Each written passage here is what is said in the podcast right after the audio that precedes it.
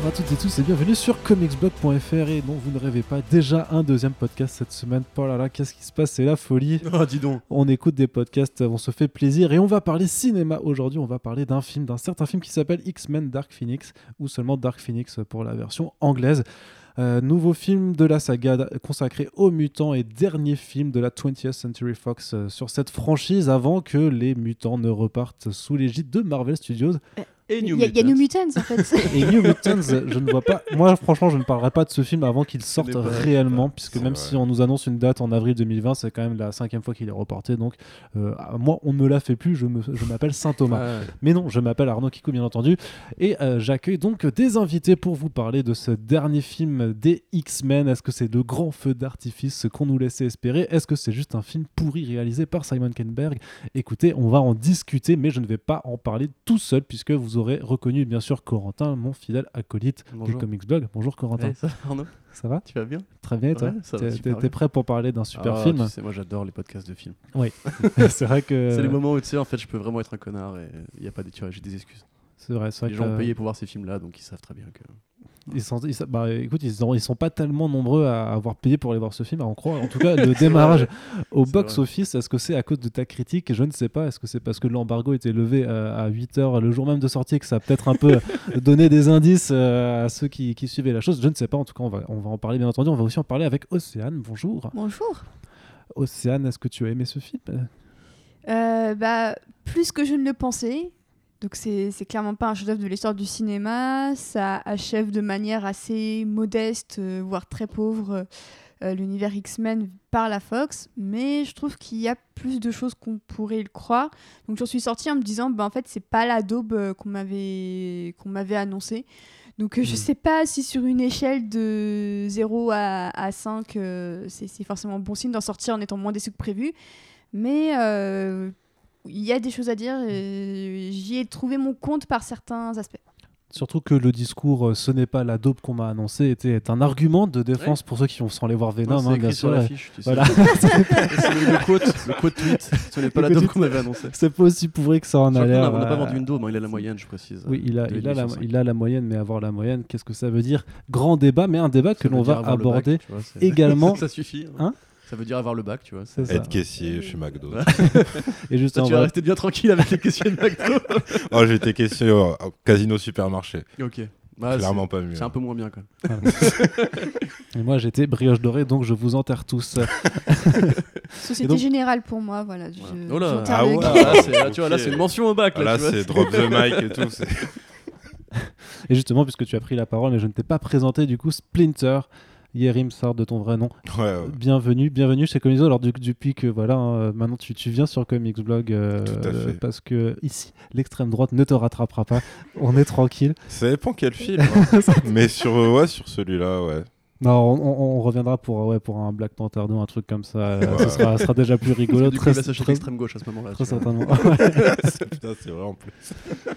Allez, du coup, on commence du coup par, par ce tour de table, bien entendu, qui que Oxane, tu as déjà un petit peu euh, inauguré en disant c'était pas aussi pire que ce que je m'attendais. C'est ça, ce qui, ce qui n'est jamais ça. forcément le, le message le plus accueillant hein, pour, pour, pour voir un film. Est-ce que tu veux un petit peu plus embrayer encore sur ton, ton ressenti là-dessus Sur des choses notamment que, que tu trouves plus intéressantes dans le film? Ouais, je trouve tout le premier acte euh, vraiment, vraiment bien.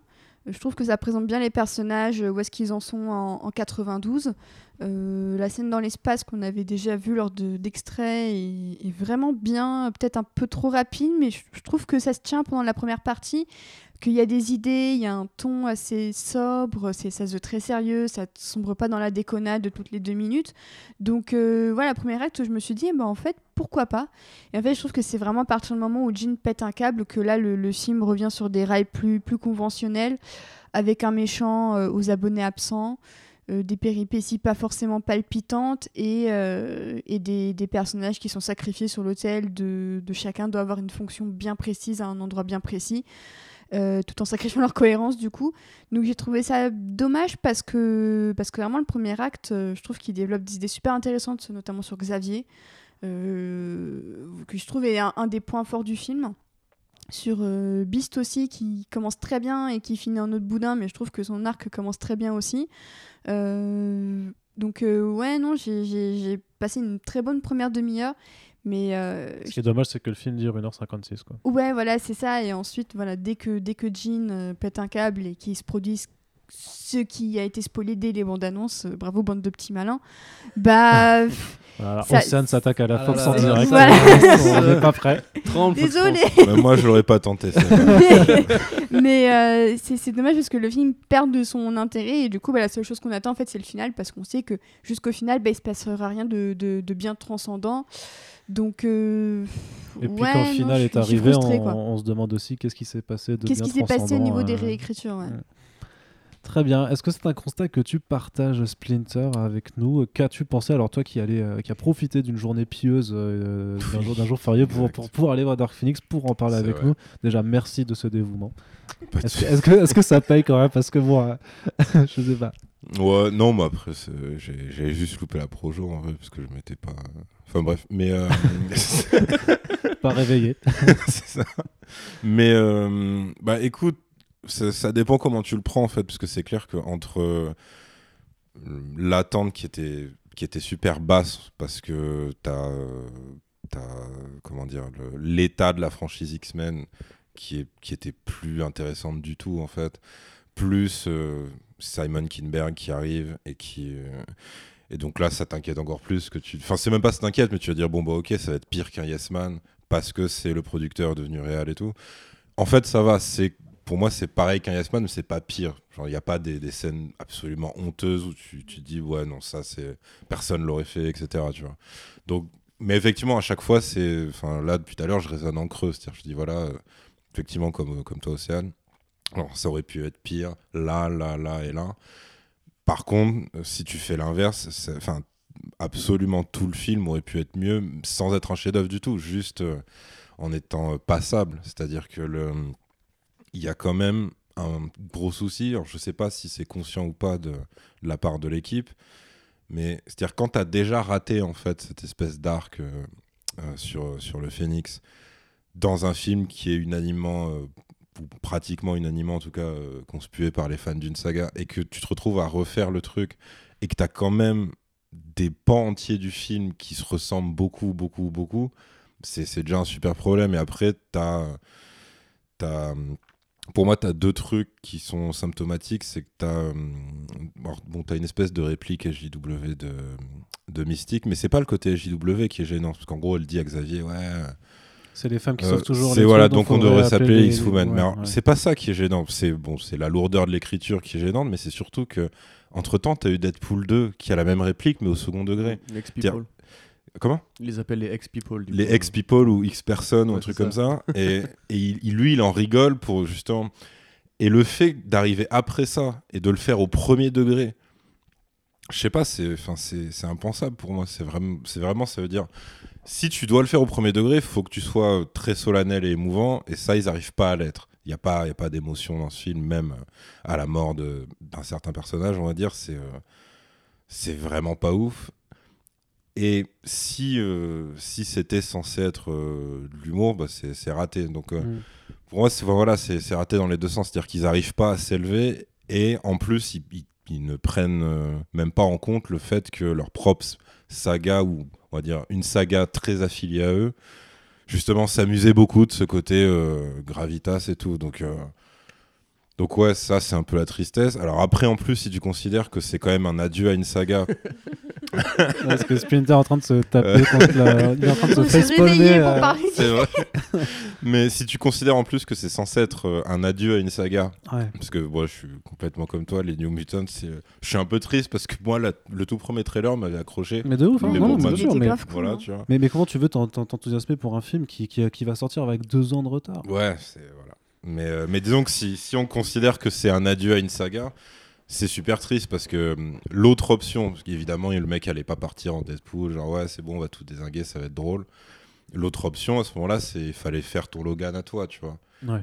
Et à ce niveau-là, mais c'est enfin, c'est encore plus raté. C'est-à-dire que les, les trucs qui sont censés euh, ouais, être pesants, lourds, ils, ils sont, ils sont juste relous en fait. Et surtout, c'est des c'est encore ce système de on te file la notice de chaque personnage. C'est-à-dire qu'il te c'est même pas que c'est pas subtil, c'est qu'ils te disent littéralement face cam, euh, voilà, moi en fait, euh, je suis comme ça, et maintenant, euh, là j'ai un revirement parce que tu m'as expliqué que t'as as littéralement quelqu'un qui essaie de convaincre un garde en disant ouais, ton fils, parce que le garde lui avait dit ouais, mon fils est fan de vous, disant ouais, ton fils a raison, genre libère-nous et tout, en fait tu verras qu'on est gentil, mais ça, c'est pas possible.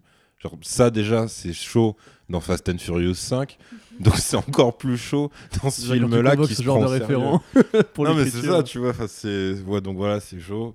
Après effectivement euh, c'est pas une catastrophe de mise en scène c'est juste un truc euh, qui passe. C'est voilà t'as ni fulgurance ni euh, ni honte absolue. Et euh, et après je pense qu'il y avait un autre souci c'est que ils sont ils ont tablé sur une partie donc la partie la plus jeune de leur casting Sauf que c'est celle qui était vraiment laissée pour compte depuis trois films en fait. Donc euh, donc c'est très compliqué. C'est-à-dire que même le truc de X-Men 3 qui est mauvais et qui a un traitement de- du Phénix qui est mauvais, le truc c'est que tu as quand même l'actrice euh, à laquelle tu, as pu t'attacher dans deux autres films qui étaient bons.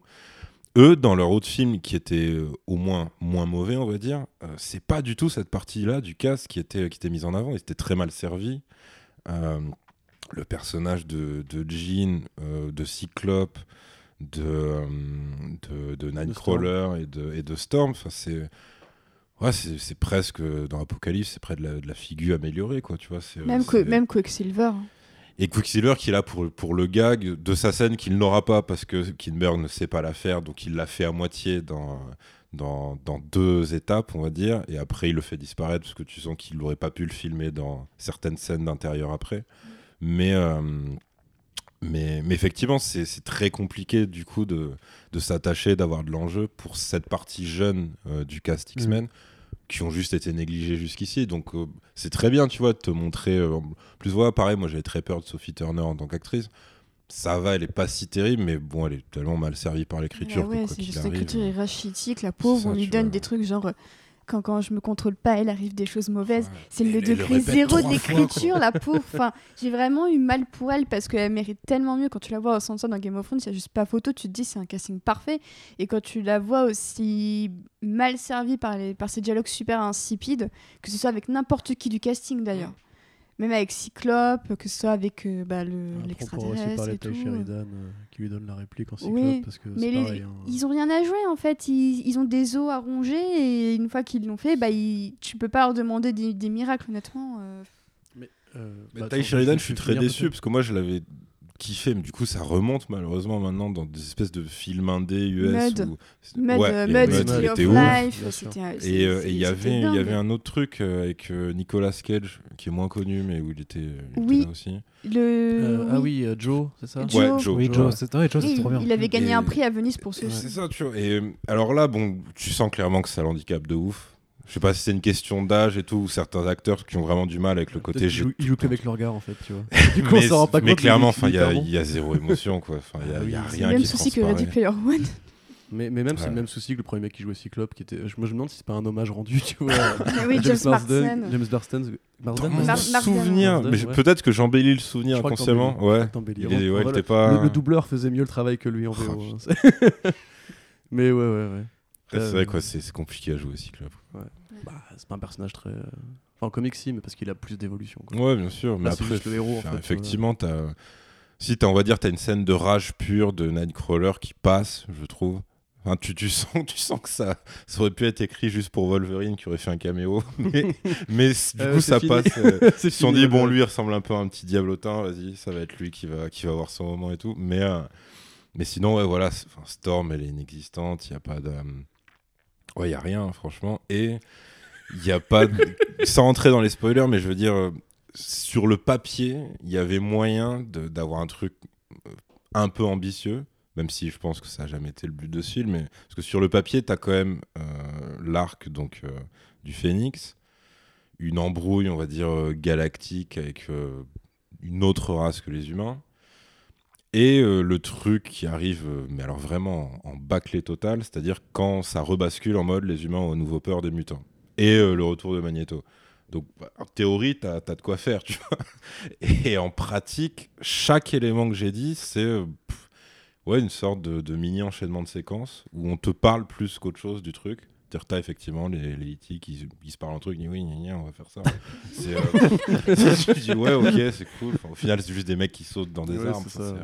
c'est, euh, Qui mettent c'est- des grosses patates. c'est- ouais, qui mettent Ouais. des énormes patates. qui euh. qui court beaucoup. Et qui courent énormément, voilà. c'est- La, façon dont il court m'a fait penser à Get Out en plus. Donc c'était extrêmement bizarre. Ah ouais, parce qu'ils font le côté automate un peu. Putain, c'est vrai. Ouais. Ouais, comme ça. Alors, euh, Corentin, est-ce que tu veux oui. prendre la parole euh, Bien sûr. aussi euh, Avec Est-ce que plaisir. tu as quelque chose à Puisque rajouter tu me l'attends. Bah écoute. Euh, ouais, bon, moi, écoute, je vais pas ajouter grand chose à ce qui vient d'être dit. Euh, tu disais que c'est un film qui manque justement de, d'ambition, d'explosif, hein, en fait, qui manque de tout, un peu, on va dire. Et on a commencé à avoir du coup des premiers bribes d'explications avec un article de Boris Kidd sur le Hollywood, les Hollywood Reporter qui rapporte que, après l'échec d'Apocalypse, qui était quand même une première incursion de la Fox dans le film de super vilain, tu vois, parce que d'ordinaire, en fait, la Fox, sur la franchise X-Men, apparemment proposé de super vilain. À part le mec de X-Men First Class, tu vois, c'était quand même beaucoup plus. On se bat entre nous, tu vois. Magneto n'est pas vraiment un super vilain. Dans le 2, t'as Striker, qui est plus une sorte de métaphore gouvernementale. Dans le 3, t'as pas vraiment de super vilain, c'est une civil war entre, les, entre tous. Bah, Apocalypse quand même. Et c'est ce que je parle d'Apocalypse en fait. je dis qu'Apocalypse est le premier film de super Ah, pardon, vilain, attends, coup, de- à la Thanos, tu vois, avec le, le gros mec bleu et compagnie. Et en fait, ça a tellement mal marché, parce que c'est quand même celui qui a le moins bien marché en termes d'investissement et de thunes rapportées, qu'ils ont voulu faire une sorte de contre-Apocalypse en baissant vraiment les enjeux. Tu vois, c'est-à-dire faire vraiment revenir à l'essence familiale de X-Men 1, avec le côté euh, une mutante à la, euh, à la Rogue, qui, enfin, euh, à la Rogue, comment, à la Malicia, Malicia. voilà, qui va du coup devenir une sorte de, de MacGuffin géant pour avancer de scène en scène. Et je pense que l'intention était bonne, parce que moi personnellement je suis le premier à dire euh, il y en a marre des super vilains, il y en a marre des combats de troisième acte en CGI et compagnie. Mais bon, d'une part c'est mal fait, parce que euh, t'as l'impression qu'en fait t'as un mec qui écrit le scénario, et c'est un peu comme dans un jeu vidéo où t'es bloqué, tu vois, et en fait il faut que tu voir telle personne pour faire avancer l'intrigue, pour qu'elle te débloque euh, l'accès suivant. C'est-à-dire que là du coup t'as une scène, t'as Jean qui est possédée par le phénix, et elle va avoir une sorte de crise d'angoisse, qui va, va s'énerver, elle va provoquer un événement qui va faire avancer le scénario, donc tu vas avoir évidemment l'eau de blessés, de batailles et compagnie. Sauf que c'est hyper artificiel, puisque tu y crois pas une seconde en fait. Ils veulent pas la rendre méchante parce que ce serait quand même niquer l'intérêt du, du- de l'arc Dark, Phoenix. Du coup, en fait, c'est juste une meuf qui est prise par des crises de panique. Sauf que t'as même pas l'intérêt, la métaphore de la crise de panique, parce que tu te dis juste que c'est une entité qui la possède, vient même pas vraiment d'elle, tu vois. Et à côté, ils ont pas pu s'empêcher de mettre une sorte de, de faceless army, euh, comme t'en as dans des millions de films, comme t'en as dans Suicide Squad, pour avoir le gros cliff à la fin où tous les héros vont se bagarrer avec des mecs qui sont vaguement puissants et enfin t'y crois pas une seconde. Euh, là pour le coup t'as vraiment le, je crois l'un des pires super vilains, enfin les pires super méchantes euh, par Chastain de l'histoire du genre. Enfin elle a pas de nom, elle a pas d'identité. Enfin oui, enfin Elle s'appelle je veux dire. Vuc. Ok. Ouais, mais le, Voilà. mais le- mais Ah oui, le- c'est dans leur, qui dans doit- leur seul et unique dialogue, Voilà, dans leur langue à eux, ils s'appellent. j'avais, euh, vu sur Twitter des gens dire oui, je me souviens même pas de son prénom, et il y a des gens qui ont dit si, pour le coup, ils disent son prénom. Voilà, c'est la seule à avoir un film, nom. hein. Son, la- le- le- son espèce. c'est les sortie ouais. Et en fait, c'est vraiment des, des, des extraterrestres Oui, de Marvel et qui, ont un lien avec le Phoenix parce que c'est vraiment. non, mais, non, parce que tu fais deux trois recherches, mais c'est vraiment des extraterrestres dont la planète a effectivement été détruite par le Phoenix euh, dans les comics. Non mais d'accord, mais dans le film en l'occurrence, tu vois, c'est Bah, dans le film, ils disent aussi, ils gardent cet élément-là. des extraterrestres. Le design, euh, Ah oui, c'est par juste- contre, euh, bah, c'est des aliens à la, à la cygne. euh, qui Oui. ont le pouvoir d'être shape, shape, shapeshifter, du coup en plus ça évite toute idée de design puisqu'ils vont prendre des acteurs qui vont jouer des rôles Après le design, le design un peu en plante comme ça, c'est aussi repris de, du coup de l'imagerie comics, tu vois. Mais c'est juste qu'ils ont choisi des extraterrestres qui sont pas intéressants. Je veux et, dire, attends, euh, les, les voilà, Skrulls mais, en, en comics, c'est juste des mecs verts avec des oreilles pointues. Oui. Captain Marvel a quand même fait un effort pour les, leur, enfin, accompagner un Oui, peu oui, le côté bizarre, coloré qui va Non, avec. non, je dis juste, Là, en je dis juste que sur ce point-là, crever, quoi, je dis juste que sur ce point-là, Ouais. ils sont quand même partis des racines papier. Voilà, c'est tout. Bah, je veux juste bon. défendre ça, c'est. Merci Arnaud. Donc du coup, c'est des vilains de merde. Moi Euh, j'étais déçu parce que je me suis dit ah si c'est des extraterrestres peut-être ça va être les chiards. Les chiards, et ouais, bien sûr. Bah, Genre a pour, priori- pour votre, pour votre dernier film vous avez les droits sur Ouais. ça faites-vous plaisir a, et priori, ça a été envisagé à un moment donné, tu vois. et D'accord. c'est- Chastain aurait dû jouer Lilandra, etc. Mais Ah Du coup, bon, moi évidemment, je m'attendais pas à trouver un truc particulièrement inventif, mais bon, je veux dire, Chastain, elle joue pas quoi. Enfin, elle joue le personnage effacé, euh, façon T-1000, euh, qui n'a pas beaucoup de répliques, pas de personnalité, le regard froid et vide du méchant, avec une race alien qui a un design d'alien qu'un enfant pourrait dessiner, euh, des pouvoirs d'alien qu'un enfant pourrait imaginer. C'est-à-dire, comme tu dis, il saute, il court vite, il saute, il tape fort. C'est littéralement, il y a aucune créativité. Euh, et je Bah, me tu peux que- croire qu'il y a un truc mais c'est le fameux truc qu'ils utilisent que de- devant les personnages faibles. Oui, c'est ça. C'est le truc de à peine te toucher, et t'as voilà, l'impression qu'ils écrasent tous ces Bah organes ouais, de l'intérieur. Enfin, ça sert à rien. Et ils ne l'utiliseront jamais sur des mutants. Et, et du coup, en combat, c'est vraiment juste des mecs en costume noir euh, qui, Ouais. qui cavalent après des mutants pour des bastons totalement automatiques. Alors, c'est pas forcément mal filmé, heureusement, parce qu'il y a un, un réal de seconde équipe apparemment qui a bien fait le taf. Il y a des idées de mise en scène, t'as même des hommages à X-Men 1 avec Magneto et les flingues, etc. tu vois. Mais le truc, c'est que du coup, en fait, euh, t'as une super méchante, qui, enfin, donc Jean Grey qui n'est pas vraiment la méchante, qui n'a pas envie de faire du mal à qui que ce soit. Et t'as une armée de super vilains qui bah, n'a pas vraiment de fonction. Enfin, c'est vraiment des personnages fonction parce qu'il faut une armée de super vilains. Et du coup, t'avances dans le film comme ça, porté par une sorte de sentiment très familier de connaître ces personnages, cet univers, et qu'il n'y a pas de finalité, tu vois, il n'y a pas d'arc, il n'y a pas de propos. Et tu sais, en plus que tu as déjà vu X-Men 3, tu sais comment ça finit, entre Mmh. guillemets. Du coup, en fait, moi, je me, je me suis demandé. enfin, Tu vois, pour moi, c'est un film zombie, quoi. C'est genre, c'est c'est une franchise qu'on veut maintenir en vie. Il faut continuer à faire des films X-Men parce que ça fait de la thune. Et on veut plus faire des gros films à la Marvel Studios parce qu'on on paye trop d'argent pour les faire et le public ne suit pas. Du coup, d'un côté, James McAvoy, soit il en fait trop. Parce que du coup, on lui demande de jouer tout l'inverse de ce qu'il a joué jusqu'à présent. C'est- C'est-à-dire, on lui demande de jouer un- le vrai Xavier des comics, c'est-à-dire qu'un mec qui a, qui a des secrets, qui cache des trucs et compagnie, et qui n'assume pas euh, ses choix.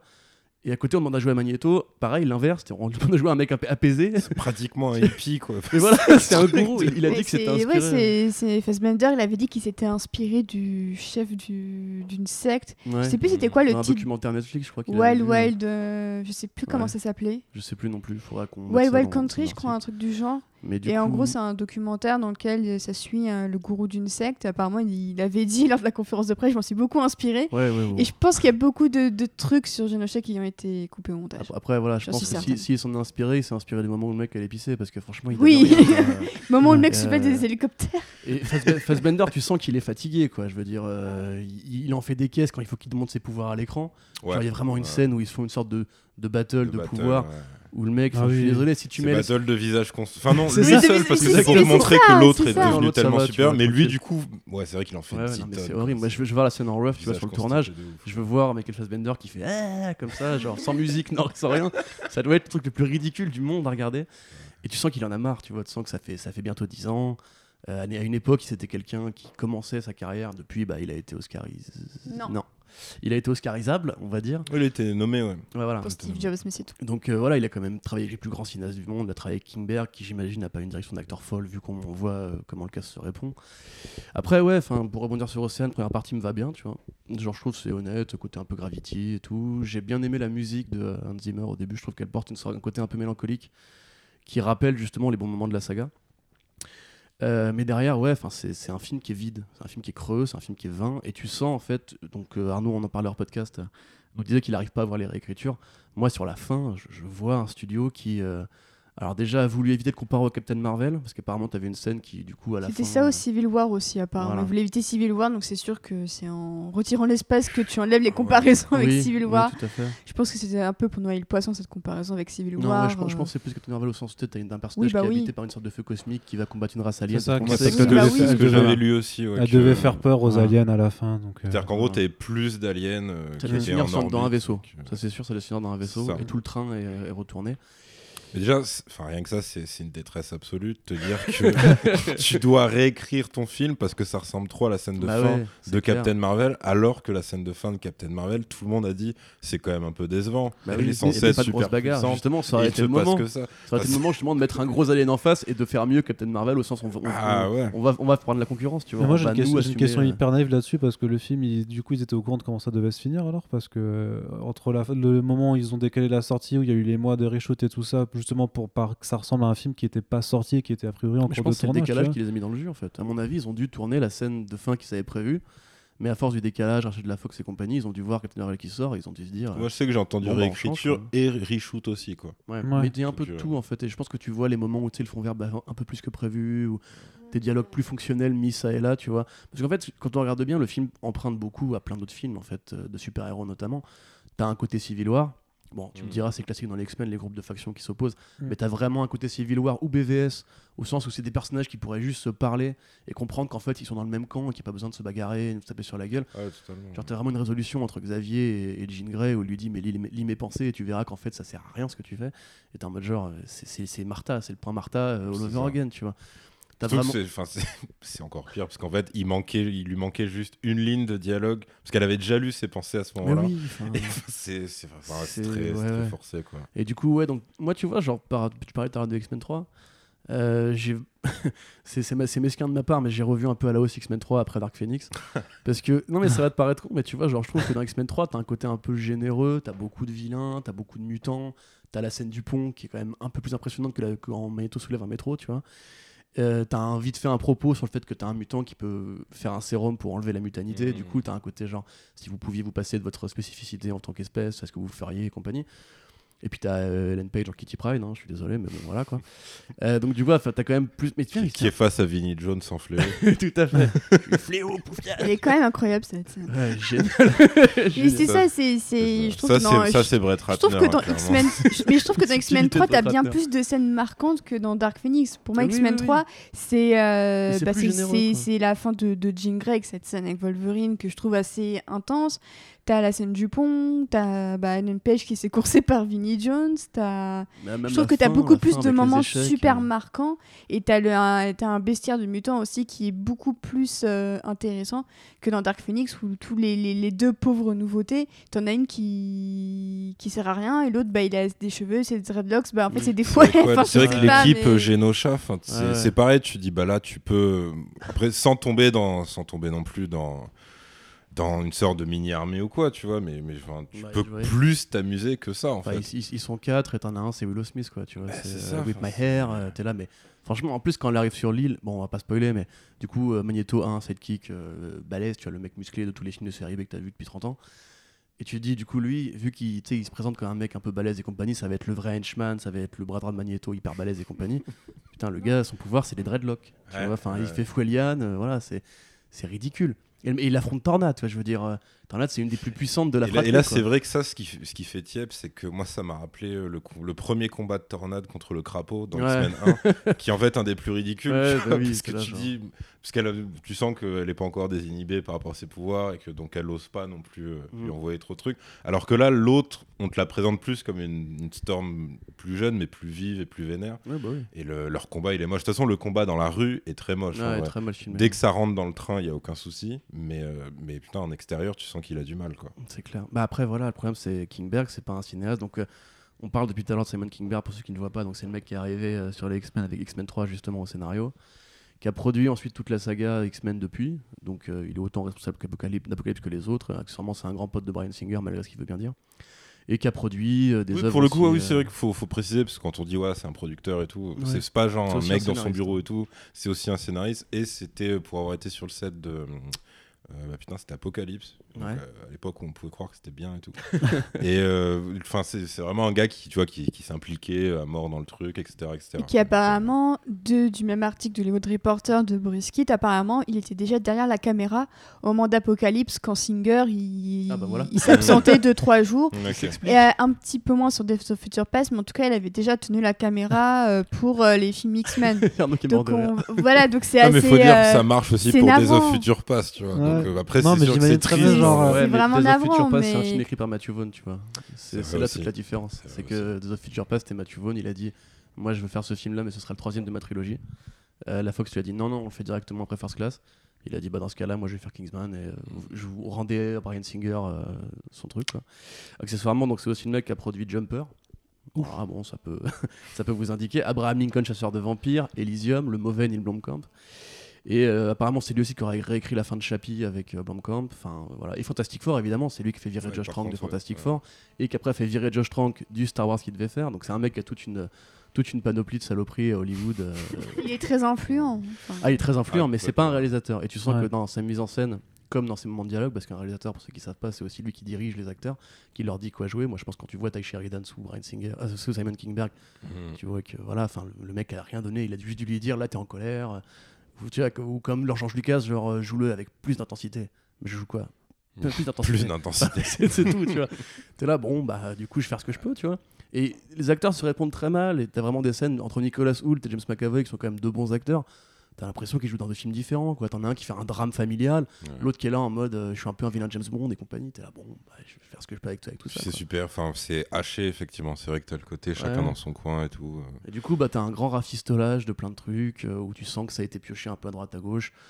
Pour un film qui fait très années 2000, moi je trouve, principalement dans l'antagonisme et dans la bataille finale. Du coup, ça a un côté- nostalgique, tu vois, c'est genre à l'époque on louait des DVD et compagnie, c'était c'était bien.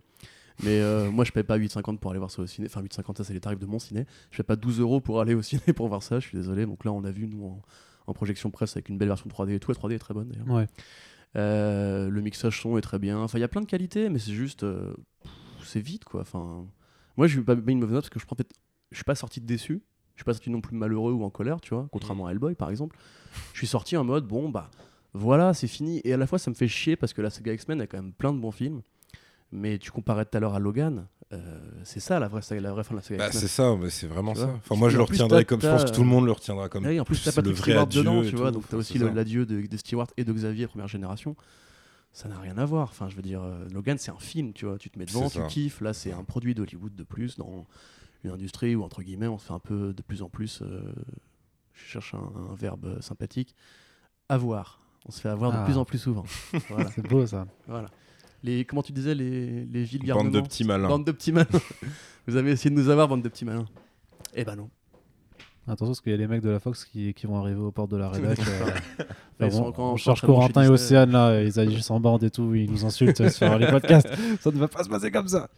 Ouais, mais du coup, que dire qui n'a pas déjà été dit si je dois livrer à, à peu près mon avis qui, bah, qui rejoint le vôtre? C'est-à-dire qu'effectivement, je suis pas sorti non plus énervé de. Parce que j'ai pas l'impression que ce soit un mauvais film en tant que tel, tu vois, ça reste, euh, ça reste largement regardable. Justement, quand tu regardes euh, un, un- un Hellboy ou un Venom, je trouve en termes juste de, de- de cinéma pur, enfin, tec- technique quoi c'est bah c'est pas dégueulassement filmé moi je trouve que effectivement les- la scène du sauvetage dans dans l'espace au début elle passe très bien moi je trouve que la baston dans la rue c'était plutôt pas mal aussi tu vois enfin j'étais surpris je trouvais qu'il y avait un bon rendu des pouvoirs des enfin tu t'amusais un peu avec les pouvoirs des mutants que Enfin, T'as quand même l'astuce entre Célène et Xavier qui, est- qui est là uniquement pour faire traîner euh, le truc. Enfin, ah oui bah ça non ça- oui non, non pas, pas dans la rue du coup je pensais dans, dans le dans le Ouais, devant la maison de chez dans les suburbs ouais, ouais. tu vois dans, dans- Ah oui, dans les- d'accord, pardon. ok. pas non dans la rue devant l'hôtel c'est horrible.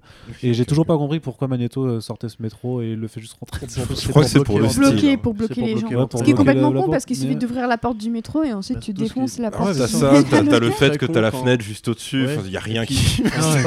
Et puis les X-Men ont un téléporteur en fait, tu vois, juste ils Putain, ont un mutant qui se téléporte. Donc c'était très, c'était très bizarre, mais, euh, mais voilà, mais c'est, mais c'est vrai que, que, qu'au-delà de ses qualités, c'est, tu, tu regardes le film. Ce qui est bien, c'est qu'il dure moins de deux heures, donc euh, tu, euh, tu, euh, il dure 1h54 ou 56. Ouais, un truc comme ça, ah, ouais. c'est pas deux heures pile. Non, non, Non, non, non, c'est moins de c'est deux heures. c'est moins. Ouais, donc le Et- montage de studio classique. C'est moins de quoi. deux heures Mm. générique compris. Donc c'est euh, ça. c'est Oui. 1h50 vraiment de film. Ouais, donc, en, donc en, gros, t'as pas non plus trop le temps de te faire chier, tu vois, parce qu'en plus la musique elle est, de Dan Zimmer est plutôt sympathique.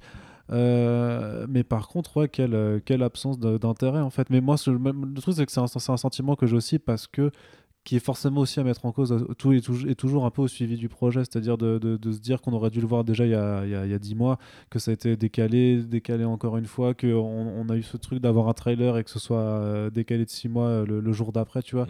et euh, le rachat de la Disney et le fait de savoir que de toute façon c'est fini et euh, mais c'est vrai qu'à la limite ce qui aurait pu être sympa c'est d'avoir effectivement un vrai feu d'artifice euh, de, Ouais, fin de saga tu vois ouais, un, c'est vrai- ça. un énorme un énorme banque tu vois puis là j'ai l'impression qu'on nous a promis un feu d'artifice et qu'au final bah t'as un mec il allume une mitraillette il la jette dans le tas il fait bon bah voilà c'est c'est c'est- C'est c'est un peu raté, soirée c'est- d'adieu, mais euh, en fait, t'es t'es juste dans un squat avec un mec qui fait. euh, C'était sympa quand Ouais. Hein, C'était bien. et t'as pas envie de lui faire de Ouais. peine et tout. et machin. mais bon, tu dis, ouais, c'est c'est un Ouais, t'as- C'est ouais. En fait, c'est un, c'est un film, je trouve, qui, qui a vraiment eu euh, toutes les pires merdes qui puissent lui Ouais. arriver en matière de- d'événements. Mm. Parce que bah, on a eu les reshoots, les réécritures. Euh, on a eu le fait qu'il il a été décalé plein de fois. Et aussi, pour en revenir encore une fois à cet article de Hollywood Reporter, c'est qu'apparemment James Cameron euh, ça, a pas, hein. voulu que X-Men éclipse la sortie de Battle Angel Alita. Et apparemment, il allait Putain. demander à la Fox ah oui oui que X-Men soit reporté pour ne pas faire d'ombre. Et au final, on a vu que ça avait été un grand succès, donc je plaisante. Ouais, bah, Mais euh, et du coup apparemment donc euh, les producteurs de X-Men donc euh, Hutch Parker, euh, Kim Berg et une autre dame dont je ne me souviens plus du nom Lauren désolé. Schuller. hein. Euh, Emma quelque chose. Lauren Schuller, elle est pas dessus. Ouais. Non, mais justement, parce que. Justement, oui, Lauren Schuller n'est pas dessus. no, no Ouais. Moi, je suis pas sur cette merde. Foutez-moi la paix. elle a dit, j'ai rien à voir avec ça, ni avec Apocalypse, ni avec New Mutants. Ah, mais attends, ça. attends, ça veut dire que au moment du shoot Ouais. du film, excuse-moi, Ouais. pardon. après, juste pour terminer, en Ouais. gros, donc euh, Berg, Parker, euh, vraiment la bande de, producteurs a, supplié limite la Fox de pas décaler parce qu'ils savaient qu'ils allaient se faire avoir. Au final, euh, la Fox a cédé à Cameron, en sachant qu'en plus bah, il y aurait tout ce qui est rachat de Disney et tout. Donc euh, c'est vraiment une, accumulation de, mauvaises conjectures qui s'est abattue sur le film. Et c'est pour ça que j'ai limite un peu pitié du film parce que je pense que il s'est pris tellement de, mauvaises choses dans la tronche qu'au final, bah, ça fait un peu de peine de se dire que c'est vraiment la Fox qui a sacrifié ce film sur l'autel des reshoots, des réécritures, des décalages, mais aussi sur le fait que bah, il y a un autre film à côté qui est dirigé par le King of the World et que bah, du coup ils sont pliés à Cameron plutôt qu'aux X-Men quoi. Et Surtout que les mecs devaient sentir venir le truc. euh, Ouais. ça, ça, vous, ça les renvoie après Endgame en termes de ça, sortie. ouais. C'est encore pire. ouais pour ouais eux. c'est encore Même pire. en termes de business pur. dis, bon, bah, Après, ils étaient aussi bloqués Voilà. par Captain Mais Marvel euh, si c'était sorti euh, au Putain, printemps, ouais, parce que. Captain Marvel euh, va faire le milliard. Je crois qu'ils ont. Il a Oui. C'était 1,3 milliard. Mais ils- Voilà, ils auraient pu ils justement étaient bloqués quoi profiter. qu'il arrive. Ils auraient pu profiter en fait du, côté contre Endgame, tu vois, parce que beaucoup de gens reprochent à Disney le côté ah lol et compagnie. hmm. Et vu que X-Men a, a quand même par tradition une image plus sérieuse, plus bresson et compagnie, et que ça manque vraiment à Hollywood aujourd'hui, et t'as un, vrai- un vrai public pour ça, ils auraient pu se caler là-dessus. Mais juste par rapport à ce que tu disais, moi je trouve que finalement, proportionnellement à tout ça, enfin, le film ça sort pas si mal, tu vois. Clairement, Genre, ouais, ouais. On, on a vu des vôtres de production, bah, Hellboy, hein, typiquement, on sait que Lawrence Gordon s'engueulait avec Neil Marshall, que euh, David Arbor voulait pas et compagnie, qu'ils se battaient pour des concepts art d'arbres et compagnie, tu vois. Là, là, on les voit vraiment, les, les, les cicatrices. Là, je trouve qu'en fait, on les voit, mais on les voit pas plus que sur le moins de Marvel Studios, où tu vois qu'entre guillemets, t'as Feige qui arrive, qui met une table dans le dos du, du directeur Mm. et qui fait bon, on va faire comme ça, comme ça, en fait, hein, parce que toi, tes idées, bon. Toi, t'es un petit peu trop artistique là, dans tes ça. choix. hein, donc, tu te souviens euh, Wright ok. Mais euh, tu vois, c'est ce genre de délire. Et pour le coup, on parlait aussi de, de ce qui s'est pris dans la gueule, mais on oublie que juste euh, la saga X-Men à une époque, c'était Bryan Singer, quoi. Et enfin, je veux pas non plus euh, rappeler un triste passé, parce qu'on a tous grandi. Euh, nos films préférés, c'était sur un groupe d'un groupe pédophile, quoi. Mais euh, supposé, pardon, excusez-moi, chers amis, voilà. Mais le fait est que après Apocalypse, ils avaient plus personne, tu vois.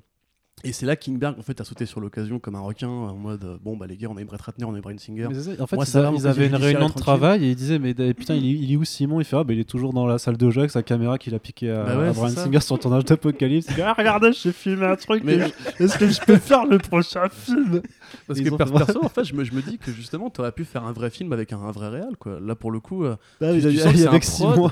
c'est un prod qui a mis la main dessus, comme David Goyer voulait prendre la main sur Green Lantern et on lui a dit non, mais t'es bien mignon, mais on va prendre un vrai mec qui Une caméra, tu vois. Et euh, parce que Blade Trinity et tout ça. Mais tu vois, enfin, pour le coup, je trouve que le film, euh, il était morné en fait en tant que tel.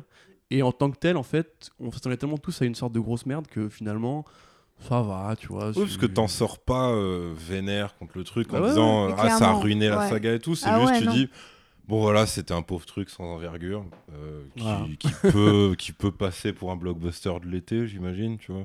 Ouais, Ouais, bah, vite Bah, fait, hein, vu, même pas, euh, je trouve, hein. Vu les résultats, il va pas passer l'été pas. en fait. Ouais, hein, après, euh. c'est- Ouais, ouais, j'avoue, la concurrence, elle est. Après, tu vois, genre nous, on, a- on s'est tapé Godzilla 2 là, il y a pas longtemps avec Océane.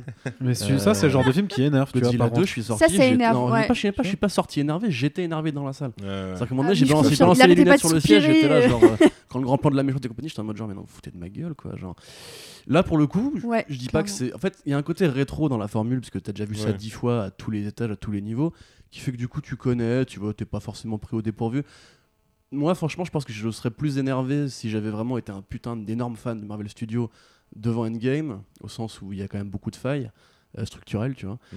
que si j'étais un gros fan de la saga X-Men, ce que je suis d'ailleurs, euh, devant ce film en fait. Tu vois, ce film c'est un, gros recyclage. C'est pas Oui, genre une trahison, c'est pas genre un truc où vraiment on te fait des Mais il sort pas du cadre. Ça reste, Ouais, tu vois, voilà. ça, ça Non, déraille puis- pas, ça va pas euh, Tu dans vois, un truc. ouais. Par rapport à Apocalypse pour le coup, je Enfin, je te dirais peut-être sur, le- sur, les, sur les méchants quand même. Ouais, sur Mais méchants, heureusement, ouais. ils apparaissent pas tant que ça. Mais c'est vrai que si t'avais. Enfin, je pense qu'avec trois scènes de plus de Jessica Chastain avec le même jeu, bout d'un moment, tu fais non, mais euh, enfin, c'est pas possible. Quoi. Ouais, bien sûr. Mais- ce qui est triste, c'est qu'elle joue mieux quand elle est en humaine Bah oui. Pendant Dans les deux premières secondes, elle, est, elle est cool. Totalement naturel. et tout, super et- naturelle en mode eh, je suis trop chill et ensuite euh, De toute façon, enfin, quand tu la vois dans la parce qu'elle a fait une longue tournée promo où elle a quasiment tout filmé de ses interactions avec Sophie Turner parce que ça, ça coïncidait avec euh, la fin de Game of Thrones et donc euh, tu vois qu'elle elle filmait leur débat à eux deux en mode genre comment ça va se finir et tout. En fait, elle a l'air de s'en battre complètement la race.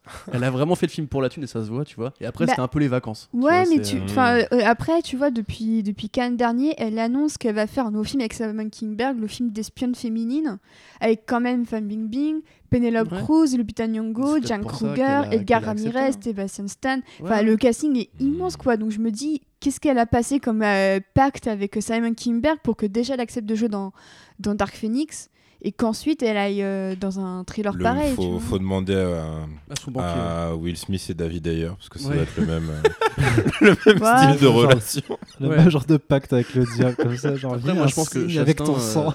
c'est un peu bizarre, ça, quand même. Eh, tu vas c'est cool. Vu que Chastain a joué aussi beaucoup dans des grands films euh, d'auteurs ou des grands même trucs Ouais, indés, tu vois, Ouais, c'était moment. une récréation. Enfin, Ouais, clairement dit ça. j'avais jamais joué une méchante de Oui, ma vie. puis bah là, oui. j'ai voulu m'amuser. Et puis euh. c'est un plan C'est vrai que financement. ça peut être ça. vois. ouais, ça peut être C'est ça. c'est aussi un plan de financement, je veux dire, euh, justement, on lui foutra mieux la paix pour faire des trucs plus personnels ou.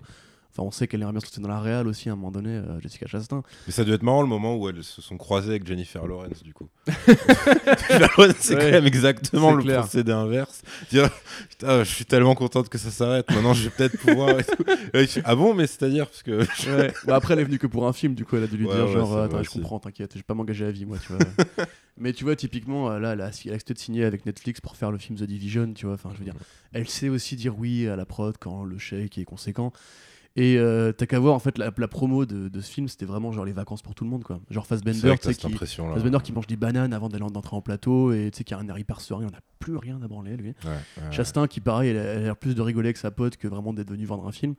C'est quand même cool cette, euh, cette, cette Ouais, nouvelle amitié Sophie Turner. Chastain. Tu sens que Chastain est quand même très fan de Sansa et que du coup, par Mm. ricochet, elle doit être super Mm. admiratif de Sophie Turner. Ah non, donc, oui, les, film les- que- les deux, en- les deux ensemble, même à la conférence de presse, tu voyais qu'entre elles deux, euh, elles s'étaient éclatées sur le tournage, quoi, à défaut de Mm. faire autre chose. euh. J'ai l'impression que le seul qui prend vraiment ce film au sérieux, c'est Simon Kingberg en fait. Parce que, Bah, vois, parce dans que le quelque reste, part, Ouais. euh, vu qu'il était scénariste de X-Men 3, il s'est dit putain, j'ai, euh, il était là avec sa caméra, il fait ouais, cool, je vais Ouais. faire un film, Je je, vais, je vais mecs. refaire le film que j'avais écrit mais qui était mal fait. du coup- masturbatoire ça aussi. Ouais. Genre, il reprend la même intrigue et il, il enlève tout ce qui était euh, sympa, tu vois, généreux et compagnie. Et il le fait moins bien que la première fois quand même. Parce que tu vois, moi, si je dois classer les pires films X-Men, cla- clairement, c'est Wolverine Origins, euh, Dark, euh, Apocalypse, Dark Phoenix et X-Men 3, tu vois. Mm. Après, il faudrait que je le revoie parce que je dis ça sans l'avoir revu récemment. Ouais, parce que dans le t'avais quand même des, enfin, des, des trucs qui étaient bien, bien Ouais. cons. Mais, euh, ouais, c'est ça, tu vois, mais, qui- mais pas con dans le sens euh, Ellen Page versus Vinnie Jones, Ouais. quoi, juste con, stupide. C'était c'était un peu chaud, quoi. Ah, à revoir, je sais pas. J'étais adolescent moi à l'époque. Faudra, faudra, faudra le revoir, euh, Mais alors, du coup, j'ai une question, c'est que vu que ça a été Oui. repoussé autant, est-ce que ça veut dire qu'au moment du tournage, ils pouvaient réellement avoir Stanley Euh, Bah, bonne oui. Oui, mais je- bah oui. Au, au tournage il initial, les- ils auraient pu l'avoir, bien sûr. D'accord. ouais. Mais Stanley, il est plus dans les films X-Men depuis un moment. non? Mais si, mais Si, il est dans fait des caméos. Apocalypse. Il est dans non? Apocalypse. Des caméos, mais qui sont, qui sont pas autant appuyés que, Ouais. que Ouais. chez euh, le MCU. Bah, Je crois qu'il est dans c'est, euh, Apocalypse. Ceci dit, euh, pour, pour Deadpool 2, mais après, c'est peut-être qu'il était déjà trop malade, il était en, en grave géant Ouais. sur un truc. C'est vrai qu'après, même pour euh, les, les Marvel Studios, il avait déjà tourné plusieurs caméos à l'avance. à C'est vrai qu'il c'est vrai qu'il en faisait Mais 3, ça ouais, s'arrête trois ou avec 4 Endgame, je crois, d'un coup. Ça Endgame, ouais, c'était Ouais, le dernier, je crois. Parce que du coup, euh, c'est un peu la, enfin, c'est un peu la Fox qui a inventé ça en fait. Si tu regardes bien, des X-Men. euh, Ouais, c'est- deux. le Ouais, premier X-Men. Ouais, premier euh. Il y avait déjà parce que le premier. X-Men est antérieur au premier Spider-Man. Ouais, c'est Ouais. 2000. Ouais, donc c'est euh, eux, alors. C'est 2000 et c'est Ouais, c'est- 2003 pour premier Spider-Man, je crois. Non, c'est 2000... 2000 et Ah, 2001. deux. C'est En tout cas, c'est 2002, après le 2000, 2001, 2002 ou un puisqu'il y a eu truc les comme tours- ça. Les tours jumelles qui sont qui ont été virées des yeux. C'est tout ça. 2000 Ah, et 2002, un truc comme ça, ouais, je crois. je me Voilà. rappelle Deux, plus, c'est euh. 2004. C'est pas Et, grave. Ouais, donc euh, c'est bien eux. Et du coup, je pense qu'effectivement, ils, euh, auraient pu, euh, ils auraient pu en inclure un, mais en plus, ce qui était très bizarre, c'était que je me rappelle que Kinberg avait dit il y aura pas de caméo, par contre, on fera un autre type d'hommage, je sais pas quoi. et en fait, il y a, rien. Ils, avaient dit qu'il y aurait pas de caméo, mais qu'ils rendraient un hommage d'une autre Peut-être façon. dans les photos, je sais pas, j'ai pas. Putain, ah non, j'ai pas cramé. Enfin, J'ai- après, je veux dire, il y a le truc euh, du, du générique de fin avec en gros euh, Loving Memory et tout, mais sinon. C'est ça. Si c'est ça l'hommage. enfin, C'est ça, l'hommage, c'est un peu Mais pourri. Ce serait marrant que pour lui, ce soit ça, genre, non, on va faire un, un Ouais. truc de fou. On va mettre son Je nom. suis Simon Kinberg, je oui, sais oui. de quoi je parle. C'est ça qu'il aurait voulu. Alors nous, on a fait un truc inédit, on a mis son nom dans les crédits, vous allez voir, c'est un régal, un régal. Ouais. Mais ouais, Pour le meilleur caméo de Stanley, c'est Spider-Verse, et puis c'est tout. c'est Ouais, surtout qu'il y, ouais, en a, il y, en a, il y en a plein, enfin il y en a plusieurs quoi du coup, donc Ouais. c'est pas, il y en a pas qu'un seul.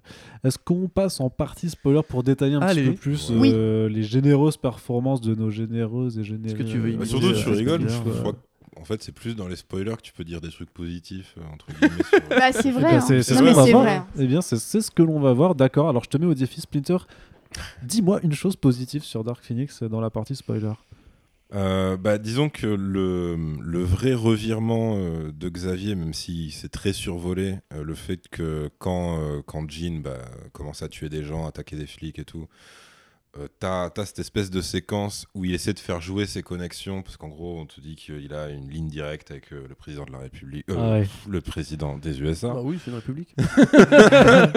Public des États-Unis. Ça marche. Et euh, qui pour le coup est un mauvais caméo, parce que c'est trop comique en fait d'avoir un sosie de. Oui, bon, ça. Voilà. Mais bon, c'est c'est gentil. tu Voilà, vois. petite Un sosie branlette de qui américaine. euh, Bah, c'est censé être Reagan. B- Bush, non euh, non, c'est c'est Bush c'est le premier Bush. C'est Bush c'est le Bush, premier. Bush. Ouais, Ouais, ouais, ouais. Je me suis posé la question. Après, c'est Clinton. Après, c'est Bush. Non, mais c'est ça, oui. c'est- Ah non, bah oui, c'est c'est Bush. 92, oui. non, Ouais, c'est. Bush. C'est Bush senior. Euh, Après, ouais, c'est- mais du coup, il est, il est raté de ouf en fait. ricains, tu vois. Bah oui, il ressemble à rien. Il ressemble pas du tout à Bush, Bah senior. Mais enfin bref. Après, Ah ouais, non, mais ok. Après, Mais. dans les euh, années 90, beaucoup de présidents étaient noirs dans les, dans les films, donc euh, peut-être que tu vois, ils ont vraiment raté tout, tu vois. Armageddon ou quoi, tu vois, tu dis bon. Mais, euh, mais en gros, tu as, ce, ce revirement donc, de, on va dire, des autorités. Et là, tu, tu sens, en fait, tu sens, quand Xavier sent que son, son espèce de plan sur la comète a complètement foiré parce que, bah ouais, t'avais le théorème de, voilà, enfin, t'as beau euh, leur fournir la chair à canon mutante, tu, tu restes une espèce de bête de foire euh, qu'on sort pour les grands événements, mais, euh, mais genre voilà, et quand t'as le truc de, de lui qui essaye d'appeler, tu le sens vraiment en détresse et tout, donc son mini mini arc est, est pas raté en fait pour moi à ce niveau-là. Euh, il est raté plus dans ses, euh, dans ses relations directes avec euh, les gens qui sont censés être Et, ses je- proches. et je trouve que McAvoy est celui qui, encore une fois, s'en sort le mieux niveau casting. Mais c'est J'ai l'impression je qu'il est un peu plus impliqué, il quoi, essaie de s'impliquer et, et je trouve que ça s'en ça s'en ressent. Tu sens que McAvoy, de toute manière, il adore Xavier. Enfin, Bah, tu sens que c'est un mec aussi très volontaire. hein. C'est très volontaire, qui est prêt à tout vraiment pour sauver euh, ce qui est encore à Bah, sauver. L'espèce de scène où, il- où Phoenix le fait marcher de force. Ah, Mais le pire, c'est qu'en Alors, plus, j'hésitais entre rire. mais c'est ça en fait, t'as le côté grotesque mais de film d'horreur en fait. Oui, vraiment. C'est-à-dire le truc, t'es façon l'exorciste où tu te dis, waouh, genre Ouais, c'est. Il est en train de faire un truc ridicule et ça dure quand même un peu trop et longtemps. apparemment Et sur en le il, donne tout. Quoi. Et apparemment sur le sur le tournage filmé, par contre. mais- sur le tournage de ce, qui, de ce qui était dit à la conférence de presse, c'est à ce moment-là que Sophie Turner et Chastain s'étaient amusés à l'emmerder pendant qu'il essayait de tourner sa scène avec les câbles. Donc c'est encore plus horrible de Non, voir mais- cette scène en te disant déjà tu vois un mec qui est handicapé et qu'on force à se lever, mais en plus vous faites chier l'acteur sur le tournage de la Mais scène.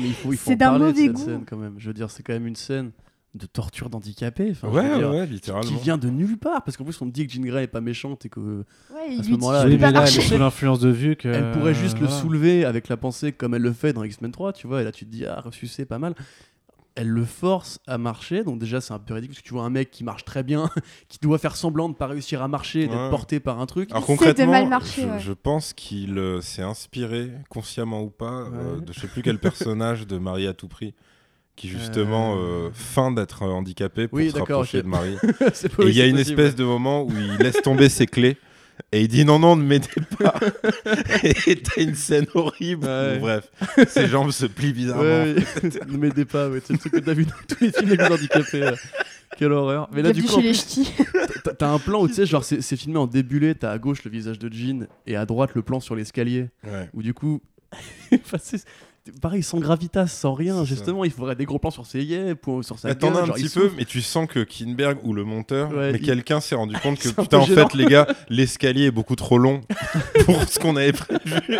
Il va vraiment falloir beaucoup de plans. Oui, oui, Euh, faut- on alterne avec l'extérieur, on met des gros plans sur plus, Jean. t'as Xavier qui continue à parler pendant ce temps. Oui, il, il supplie. Enfin, c'est vraiment. meuble, meuble. voilà. Franchement, euh, moi, cette scène, ça va trop loin, quoi, pour ce que c'est. Bah, vois. ça ouais, dure- non, ça c'est- dure c'est trop. très embarrassant. Ça dure trop, mais tu sens Ah que lui, ouais. il donne tout ce qu'il a. Quoi. Ah oui, C'est, oui, euh, alors, c'est encore plus drôle, effectivement, euh, quand, quand tu dis que, qu'elle se foutait de sa gueule. Mais pareil, celle-là, il faut, il faut la voir en rough, tu vois, genre sans. En euh, making-of, elle doit être sans truc, ça doit incroyable. être genre.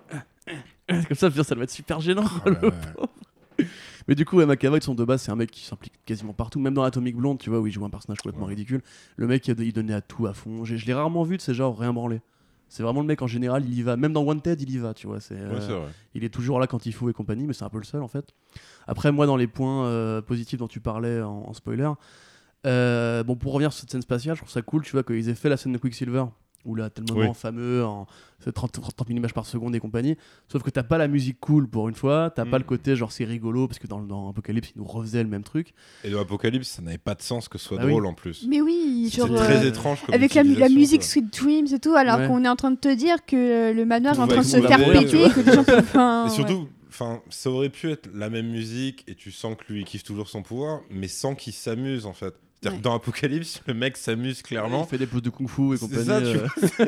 Je crois il, il tape un moonwalk à un moment, il fait un truc avec un poisson rouge, et pour finir par dire à Scott euh, Ah merde, il y avait, il y avait ton frère. Ah ben non, je- là j'ai- j'étais trop tard, désolé. Bah fais ouais. Ouais, bah du coup, c'est. euh, Mais là, du coup, ils le font du coup un peu à l'envers. Je trouve que vraiment le début du film, avec cette scène de à la Gravity, tu vois, hmm. où tu vois les mutants qui utilisent leur pouvoir pour stabiliser le truc, bloquer les entrées. Mmh. Bah, t'as vraiment un côté genre enfin un film de super-héros où ils sauvent des gens, tu vois. Avec un vrai team-up euh, intéressant et, et, euh, et intelligent. Où Bah chacun ouais. apporte sa pierre à Mm. l'édifice. C'est vraiment le type de, de team-up qui te fait dire Ah, bah c'est bien, peut-être qu'on va les voir agir en équipe et Mm. euh, essayer à chacun à sa manière de gérer groupe, un euh. aspect, euh, machin. Mm, Et mais- pas par groupe de deux quand ils sont 10, tu sais, mais on fait des ouais. petits groupes de deux. Bah, là, ça. pour le coup, ça rappelle certaines bonnes utilisations du côté euh, équipe euh, de, euh, de Sing- enfin, des films de Singer, en fait. C'est-à-dire quand tu avais justement, bon, après, bon, je pense que c'est pas un hasard, c'est complètement pompé, mais quand tu as à la fois Tornade qui essaie de contrôler. euh, euh, donc le- le- la météo pour que leur, euh, leur jet avance dans je sais plus quelles conditions, se qu'en même temps t'as Jean qui l'aide, etc. Ouais. Enfin, tu vois, tu as ce truc-là. Et eux, c'est vrai que leur, leur séquence de sauvetage spatial, il y a, il y a ce truc, cette complémentarité entre eux qui est, qui est vachement bien utilisée. Bon, c'est un peu forcé pour Scott, parce que tu dis, oui, en fait, tu auras un Oui, il canon. faut juste un rayon laser, quoi. pareil.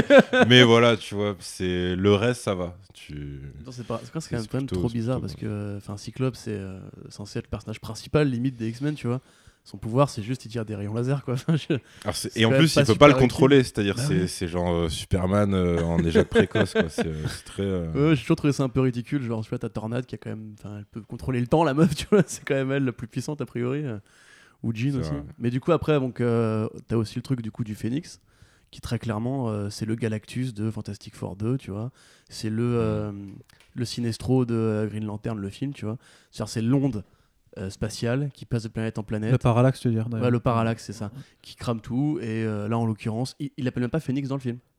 C'est-à-dire que. euh, La force n'est pas nommée euh, Phoenix. voilà, Ah, c'est la la force machin. Et ils te euh, font un clin d'œil euh, parce que t'as la forme et ils te font un clin d'œil sur Terre parce que les gosses l'appellent l'appellent Phoenix. Phoenix, mais ouais. Oui, mais ça, c'est pas- débile. Ouais, mais c'est vrai que Non, ce qui est débile, c'est que t'avais la forme Phoenix dans Bah le oui. film précédent.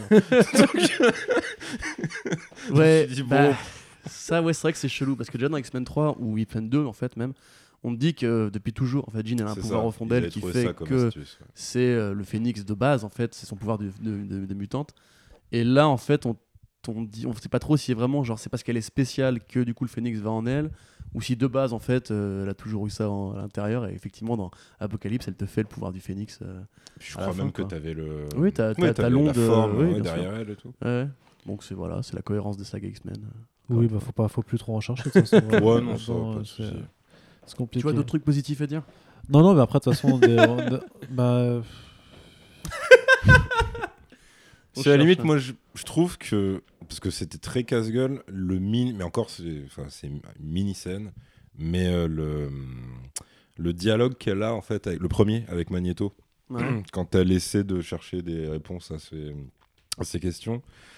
Et que tu sais qu'il a qu'à me dire qu'il fait non mais moi je suis genre je suis, je suis pas Xavier donc euh, tu sais, moi je peux pas lire tes pensées. Donc en gros euh, et de la, la conversation devient direct très très cash en fait Ouais. entre eux.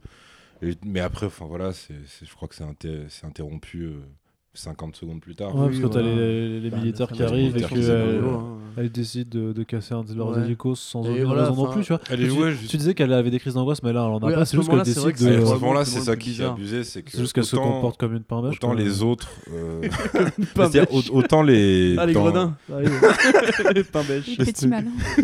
Mais c'est-à-dire, tu dis autant dans euh, X-Men 3, t'avais. euh, Enfin, l'affrontement final, t'avais avais, l'astuce de oui, bon, en fait, c'est de la schizophrénie pure, c'est une double personnalité, donc voilà. Autant là, vu qu'ils jouent pas cette carte, t'as le problème de bah oui, mais tout ce qu'on voit à l'écran, les gars, c'est une ado rebelle en fait. C'est Ouais, une métaphore de la crise d'ado de toute façon euh. Et là, pour le coup, ça, ça rabaisse le truc euh, un peu trop, quoi, parce que tu dis Bah ouais, ouais. mais. Bah, le- euh, Le pire, c'est qu'en fait, dans cette scène, une fois que les hélicoptères sont barrés, alors respect au pilote qui a réussi à positionner son Oui, après avoir été envoyé. Non, du respect au mec euh, qui se raccroche en dernier. Oui, Juste lui- avant que Magneto. Alors il lui- reste accroché, Il reste accroché. reste Moi, je croyais qu'il allait se faire Le sacrifier. mec, il a des de bras en plomb, tu vois. Et non, non, ça va. Et c'est juste après ça, en fait, t'as Jean Grey qui, du coup, pour mettre fin à la scène d'action, parce qu'évidemment, il faut un- c'est un- une césure bien nette, elle pousse Magneto, tu vois, elle l'envoie à 50 mètres, et après, deux, secondes après, elle va le voir, elle fait Bon, je peux rester Ouais. Il lui répond Bah non, je- évidemment que non, enfin, tu vois, c'est genre, mais pourquoi tu, pourquoi tu m'as balancé comme ça, tu vois Contre des vélos qui contre rien demandé. Mais tu vois, moi j'aime bien le côté genre Magneto est un peu, enfin Magnus est un peu arrivé au bout de sa logique de dictateur et du coup il fait ce que font euh, tous les mecs qui veulent monter des communautés autogérées machin. Euh, C'était pas inintéressant, Mm. mais genre deux secondes, deux un secondes clin plus tard. d'œil que c'est expédié ça. Mais ouais, mais deux secondes plus tard, c'est genre euh, ah Mystique elle est morte. Eh ben, je redis à Magneto. je redeviens Magneto, je, je ressors le casque direct, tu Bah, vas fallait le dire. euh, bah, attends, eh, D'ailleurs, pourquoi il est. Enfin, pourquoi on te dit quand même, c'est un mec qui a des espions partout et tout. Le, le mec, il, a, il attend quoi 20 jours apparemment pour comprendre que Mystique est morte? Ouais, parce qu'il a pas, il Ouais, a il pas a Facebook partout, donc, mais euh, pas- il aura pas la télé, ces espions, tu vois. c'est- Il n'a pas accès aux informations comme il le dit aux soldats. Ouais, oui, c'est vrai, ouais. Mais euh, même quand tu vois, genre le côté Nicolas Hoult, enfin le fauve, pardon, qui, c'est toi qui m'en parlais, qui veut tuer Jean Grey, donc il veut tuer une élève, parce qu'elle parce qu'elle a pété un câble, ok, bon d'accord, mais il veut quand même tuer une élève. Oui, Tu vois, c'est pas genre la mettre dans le droit chemin et compagnie. À la fin, il hérite de de l'orphelinat, quoi. C'est genre, euh, Eh, on va prendre qui maintenant que, que Xavier est dans, parti dans le genre. On va prendre ouais. le mec qui voulait buter une élève 30 minutes plus Oui, tôt. mais quoi. alors, dans le genre incohérence, enfin, je veux dire, euh, l'orphelinat s'appelle orphelinat Jean Grey maintenant. Oui, voilà, C'est-à-dire, voilà. C'est quand même la meuf qui a buté Mystique. Donc c'est pareil, tu as Ouais. tout un truc qui marche pas dans les hommages qu'ils ont voulu faire à la Mais fin. c'est la résolution, enfin, je sais pas, moi elle est morte, elle est pas morte, tu vois, parce que Mais elle est pas morte parce qu'elle est dans le ciel, elle, elle surveille. Mais ouais, c'est devenu l'allégorie du phénix, quoi. une sorte de voilà, conscience cosmique qui est un peu partout et qui est apaisée. Quoi. Mais C'est Lucie, mais euh, c'est pas clé Ouais, c'est ça, voilà. Elle va, télé, elle va envoyer un, sexto- un texto, pardon, je suis partout maintenant, tu vois. c'est ça. C'est une bonne fin pour ce film euh, de Luc Besson. Ouais, non, après. Mais tu vois, genre, il y, a- il y a ça, par exemple, le côté, genre, la résolution. En fait, ça, c'est la fin qui me pose problème parce que clairement, tu sens qu'ils ont voulu faire. Enfin, la réplique de Jean Grey, c'est littéralement euh, rien ne finit jamais, tu vois. C'est genre, euh, Ouais. c'est une fin, mais t'auras un nouveau début. T'inquiète, on va relauncher, euh, voilà, on va rebooter Fox avec euh, Marvel Studios et compagnie. Et du coup, tu sens qu'ils ont voulu faire une fin euh, bien pour tout le monde. Alors, au point, un truc qui m'avait fait rire aussi pendant la séance, et c'est là que je me dis que les Kingberg est pas beaucoup plus fin que Brett Ratner, tu vois. C'est genre à la fin, donc t'as Xavier qui est en France, youpi, hurrah. Au café, les bons copains. voilà, non, les, Les non, vieux- les les vieux, vieux copains, copains. les vieux copains. Rue de la paix, attention. Voilà. Ouais, rue de la paix, café, les vieux copains. C'est tellement naze parce que tu te dis qu'un un requin qui voit le film, il se dit ah. Je vais aller googler le truc pour voir, etc. Oh, ça veut dire Old Friends, c'est comme ça qu'il s'appelle avec Magneto, tu vois. Mais t'es là, quand tu vois le truc, c'est d'un ridicule. Ouais, puis rue, de la, rue de la Paix, alors qu'ils sont Mais euh, oui, mais voilà, chapins. c'est- c'est naze. C'est clair que l'américain moyen qui fait Oh, c'est donc ça le France, je vais aller faire mes Voilà. vacances là-bas, ça fait plaisir. Baguette, acco- accordéon, béret. Omelette du fromage. Et tu vois, Là, tu rigoles, mais il y en a euh, certainement d'en avoir qui doivent se dire ça, quoi. tu Ouais, vois. Ah oui, bah de toute façon, mais si, il y a un article de Vice entier sur un mec qui a passé une journée à dire omelette du fromage pour communiquer comme Dexter dans le dessin animé. Ouais. Je crois que là, l'article, il, est long comme as. C'est un truc. Et c'est même pas marrant, c'est juste le mec qui est débile, tu vois. C'est vraiment culte pour eux, omelette du fromage. Mais euh, du coup, enfin, tu vois, pareil, t'as pas de résolution. Genre, est-ce que les mutants sont redevenus illégaux, pas illégaux? Ouais, mais Parce ouais. qu'on voit Ah que bah, on te fait comprendre que non, c'est bon. On te fait comprendre que tout est redevenu. Bah, à mais la- comment? la- Mais c'est- Alors ça, c'est pareil que les problèmes de cohérence d'époque. C'est-à-dire qu'ils partent du principe que c'est bon. Après, euh, Voilà, tout le monde est allé euh, dire aux autorités non, non, c'est bon. Euh, voilà. ça se trouve à Chicago, t'as des flics qui tirent sur les mutants maintenant, mais bon, c'est pas grave, tu vois. c'est- Tant que c'est si ça se résolu trouve, pour les c'est héros. genre un garde qui était gra- gravement blessé mais survivant qui a dit non, c'est bon. Ah, c'est bon, ils nous ont réglé C'était les aliens, les méchants. Et là, genre, t'as Bush Senior qui a fait ok, c'est bon. C'est ça, c'est le, mec, En plus, c'est bien Bush Senior de faire ça, tu vois. Genre, euh, non, non. c'est le mec du train qui fait Ouais, ils- euh, mon fils avait raison, hein, ils, sont, ils sont gentils. Ouais, et- non, Bah non, c'est parce que je crois qu'il se fait buter, c'est Ah ça qui transforme en- Ah enragé, euh, Nightcrawler, parce que justement, il arrive pas à le sauver. Quasiment tous les gardes, ils crèvent de toute façon. Oui. Clairement. Oui. Puis, de toute façon, ceux qui sont, Les cartes du ceux MCU qui sont pas d'ailleurs. morts, ils meurent dans Leur, le leur- badge, hein. leur badge à ces flics, c'est MCU. Oui, voilà. Là, ça m'avait fait mourir de rire Ouais. aussi. Ça, j'avais pas Ouais. cramé. Ce qui, Si, ce qui si. doit vouloir dire un truc comme Marvel, euh, Mutant Containment Unit, tu vois, un truc comme ça. Ah, Mais du coup, mal. Entre guillemets, avoir les flics qui emmènent les mutants de force dans un train Oh, ouais. pénitentiaire avec MCU sur le plateau. Ouais, ça, c'est fait exprès, c'est Bah fait ouais. exprès, obligé, obligé, tu vois. Enfin, ils auraient pu écrire n'importe quoi d'autre, tu vois, genre, je sais pas, euh, machin PD ou compagnie, tu vois. Bah surtout que pour le coup, j'ai demandé, enfin tu sais, j'avais mon habitude de poser des questions troll et Kinberg, je lui ai demandé s'il était fier euh, qu'ils aient mieux réussi leur Quicksilver que, que l'autre, au point carrément que l'autre meurt dès le premier film et tout machin. Et euh, et tu sais, il avait un côté humble, mais tu sentais quoi? C'était une putain de fierté. Quoi, tu disait, ouais, on réfléchit pas vraiment comme ça, mais euh, donc je suis pas content que l'autre euh, personnage so- soit mort, mais je suis très content que Ouais, le public réussi, nous ait, tu vois, donc clairement, voilà. Petit discours promo qui fait pas de mal. Et, et donc effectivement, c'est assez drôle qu'il ait placé ce, ce clin d'œil. Mais pour le coup, j'ai pas, j'ai pas du tout. Même, sais, c'est comme dans Apocalypse quand t'avais Jean Grey en quittant le cinéma parce qu'ils avaient été voir je sais plus quel film. Je crois que c'était Retour à le futur 3. Ouais. Et justement, Ah, c'est pas il- Star Wars euh, ah ouais, c'est peut-être euh, Retour du Jedi, ouais. Ouais. Et il disait justement, genre, le troisième est toujours le pire. Ouais. Et t'avais un trailer qui disait, mais vous vous rendez compte que ça marche pour vous aussi, en fait. c'est ça. ça c'était ouf. Ça, Des petites ouf. répliques méta qu'ils aiment bien, alors que les mecs, ça, ont pas du tout l'art de Marvel Studios pour les vannes tu vois. Ah ouais, non, mais fait... pff, ouais, ouais. Mais c'est- attends, je cherche. euh, ça en était déprimant, le podcast de l'angoisse, quoi. Non, mais en fait, je cherche le. hum, si- S'il y en a d'autres, tu vois, qui se veulent un peu. T'as le euh, Charles, t'es toujours désolé, il y a toujours un discours, tu vois. Qui Ouais, mais sorte, ah, mais euh, celle-là, elle est glauque pour le coup. saga, tu vois. Parce que quand Magneto dit, mais sauf que maintenant tout le monde s'en fout, Ouais. ça s'applique, mais tellement Bah ouais. au film en entier. C'est-à-dire dire effectivement, c'est la formule qu'on a toujours eue.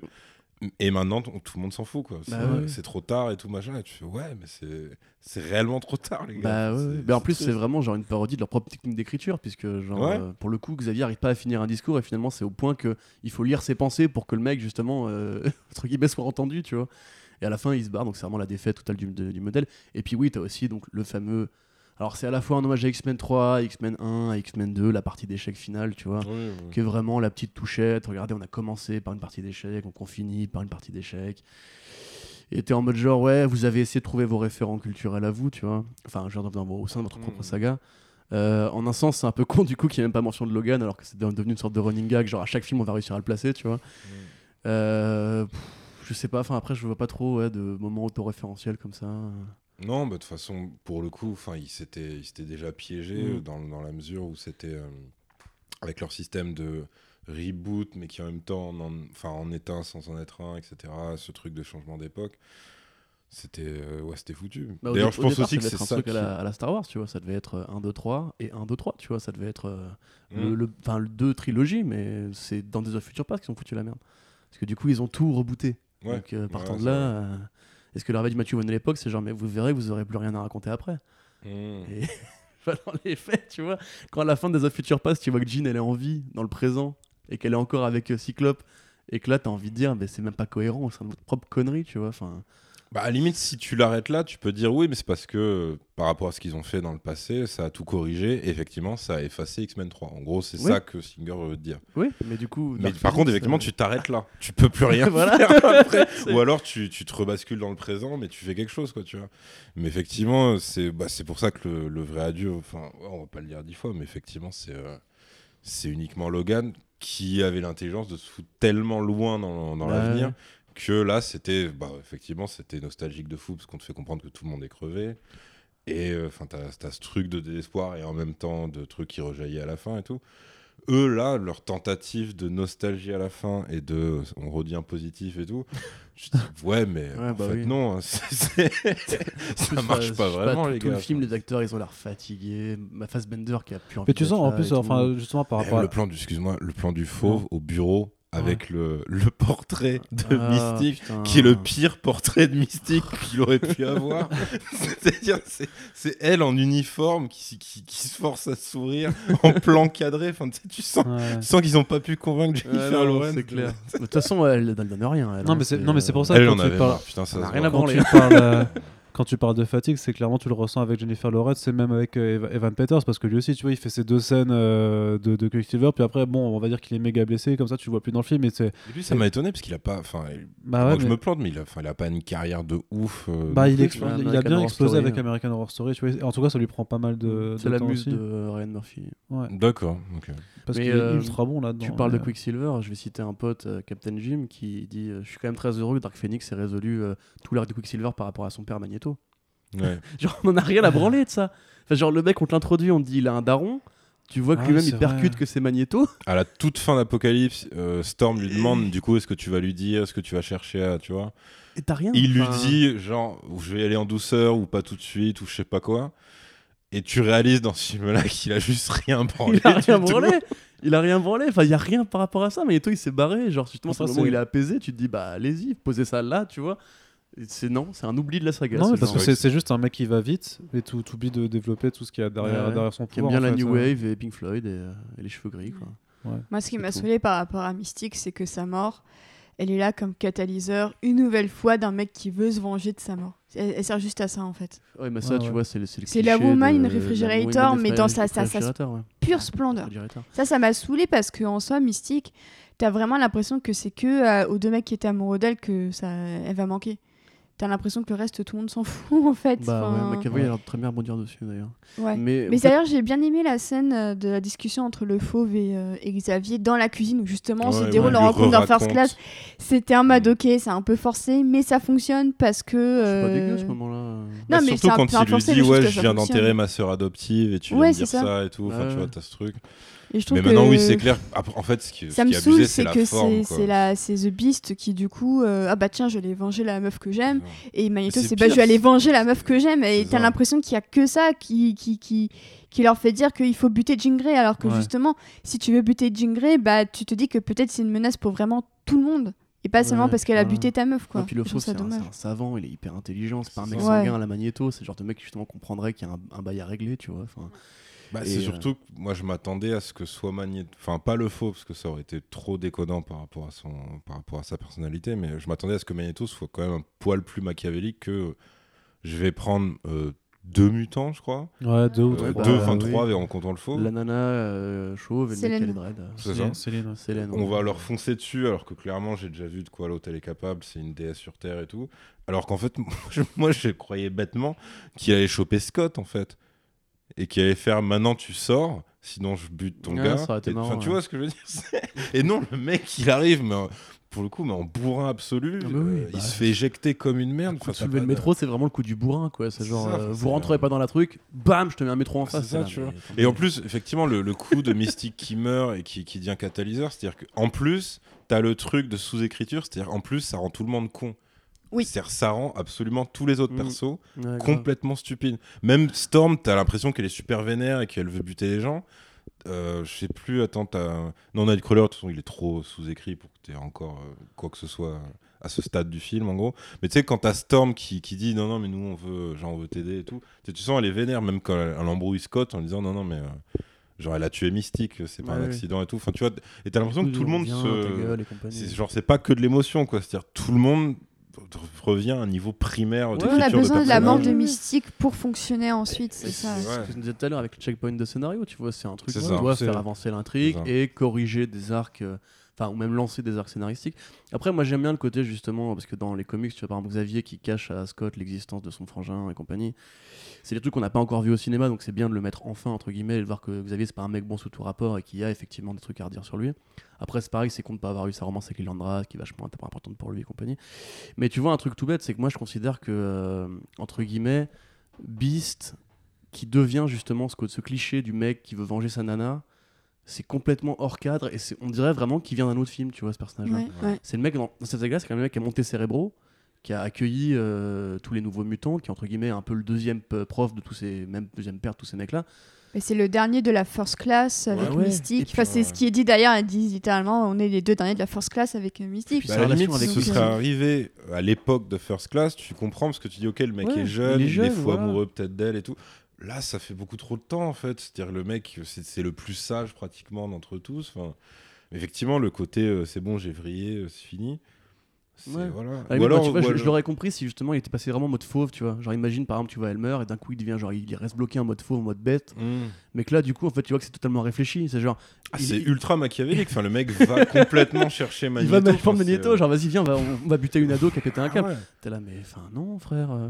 Non, non, franchement. prof, c'est- je sais Alors, je sais qu'aujourd'hui, les profs euh, font des trucs bizarres, mais tu vois, en l'occurrence, c'est quand même chelou. Mais en plus, vous vous souvenez mieux d'Apocalypse que moi. Sa relation avec euh, Mystique, elle est consommée ou c'est juste genre, ils se font ils, encore les yeux doux parce ils que. échangent un baiser. Non, ils s'embrassent pas dans First Class? Non, mais enfin, après, Dans, en Ah dans oui. First Class, il manque de s'embrasser. First Class Ouais. et DOFP, il y a quand même plein de trucs Dans- bizarres. Ensuite, dans. DOFP, on te fait comprendre qu'elle est avec Magneto, Voilà. et donc euh, lui est. Bah, de toute façon, non, c'est à la fin de First Class. Elle, Elle dit ouais, avec Je Magneto. suis de toute désolé, façon, euh. et elle part avec Magneto Ouais, et ses voilà. potes. Ouais, bien oui. Et euh, c'est limite, elle s'excuse auprès de lui, parce que voilà, en fait, ça va pas le faire et tout. C'est que, ouais. Dans Days of Future Past, donc il y a pas. euh, Enfin, il y a toujours. Ils ont leurs interactions, mais il n'y a pas de relation du tout. Euh, et dans Apocalypse, Apocalypse, non plus a en vrai. hein. Bah voilà, c'est ça. Genre, euh, Ils on se, dit, sont euh, mis, ils se sont mis ensemble pendant le laps de temps qui n'a pas été montré. Et encore, c'est tellement, c'est pas dit, tellement une ellipse. C'est-à-dire que Bah oui. quand elle lui dit, euh, ouais, euh, ce serait, euh, il serait temps de move on, nan, nan, euh, lui-même, je lui demande, c'est-à-dire dans quel sens et tout. Donc ça, c'est pas un truc que tu dis à ta meuf en fait. Bah ouais, c'est ça.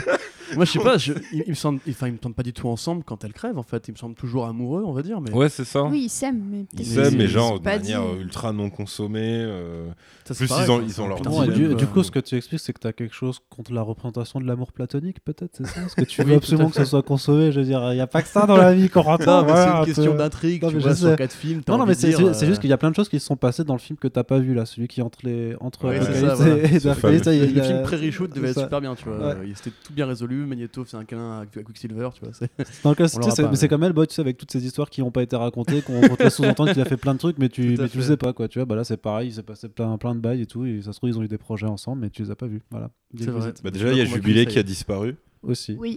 Ouais. jamais elle est apparue, elle est apparue une seconde Jubilé, dans Apocalypse. Ah, mais quand Non, même. mais, euh, attends, mais déjà, Jubilé était dans X-Men 1, faut s'en rappeler. C'est-à-dire que Jubilé, il tourne autour du pot depuis très longtemps, parce qu'elle est dans X-Men 1, on la voit, une, figu- une vraie figurante, pour le coup, elle n'a pas de réplique. Ouais. Ils l'ont mis vraiment pour le fanservice débile de RAD X-Men 92, Jim Lee, Chris Claremont et compagnie, avec euh, Apocalypse. Et tu te dis, Apocalypse devait lancer une nouvelle génération de héros, comme tu disais tout à l'heure. Alors certes, ça marche pas bien dans le premier, mais en l'occurrence, rien ne t'empêche de, euh, De de re- faire un vrai ouais. film d'équipe avec les X-Men originaux et on, un peu on met les vieux de côté, tu vois, à la Star Wars.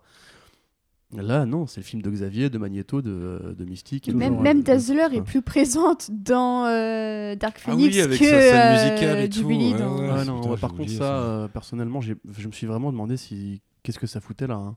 Bah, c'est ce qu'on Genre, appelle euh, du fanservice, Corentin. Non, mais Ouais. c'est débile. Alors, on le dirait un fanservice, qu'est-ce que c'est euh, De Disney Channel, enfin, c'est c'est moche cette Bah, c'est peut-être annonciateur, justement. Ouais. Bah, C'était peut-être un crossover avec Jamais les hologrammes. hein. Ouais, c'est Je ça. sais pas.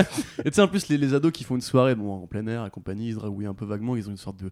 Ils boivent une sorte de liquide violet, je sais pas, c'est de la ligne ou quoi. Enfin, c'est trop chelou. Enfin, je- cette scène, je l'ai pas comprise, moi perso. Je, je me dis, ah, il Mais faut, c'est du, juste il faut pour du que- plein air. Ouais, mais c'est non, une mais sorte c'est- de c'est- soirée étudiante mutante, donc. Bah, à, un mo- C'est à un chelou. moment, il y avait des rumeurs qui disaient que c'était Taylor Swift qui jouerait Dazzler dans Days of Future On Past. Donc on a échappé au Taylor pire. Swift, Wow. mais de- Eh, franchement, on a carrière. échappé au pire. Je crois que je Ah ouais. préfère encore Alston Sage à Taylor Je Swift. sais un peu qui c'est qui Non, mais tu sais, euh. mais c'est encore une de ces scènes où il faut qu'elle ait une crise de, de, de- de panique parce que, euh, et comme ça, après, ça, elle fait du mal aux Ouais. gens et du coup, les gens commencent à se dire merde, elle, elle devient dangereuse. Non, mais genre, pour- pourquoi Dazzler bah, genre, c'est pour, Ah, mais Dazzler, par contre, c'est un vrai. c'est alors, il y a un vrai. C'est du fan service. Ouais. Et après, t'as vraiment un clip musical euh, d'une chanson qui s'appelle Ah, euh. Extraordinary Being de je sais Ouais, plus quelle chanteuse. et dans le clip, notamment, t'as les extraits de Dazzler qui, qui est dedans, quoi. Tu vois, Ouais, un donc petit c'est ce que je dis, c'est bien un truc euh, Disney Channel, euh, Twilight Paramore. euh. Alors, c'est pas Disney Channel. Ouais, non, mais je vais Et dire. c'était très bien. Paramore, non. Paramore, c'était pas bien. Le batteur de Paramore, à la limite, mais Paramore, c'était pas bien. mais si, par... non. très bien cette chanson. Quoi, arrête tes conneries.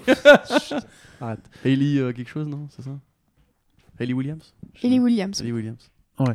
J'étais ado. Ouais. Dans bah, les- mauvais moment de ma vie.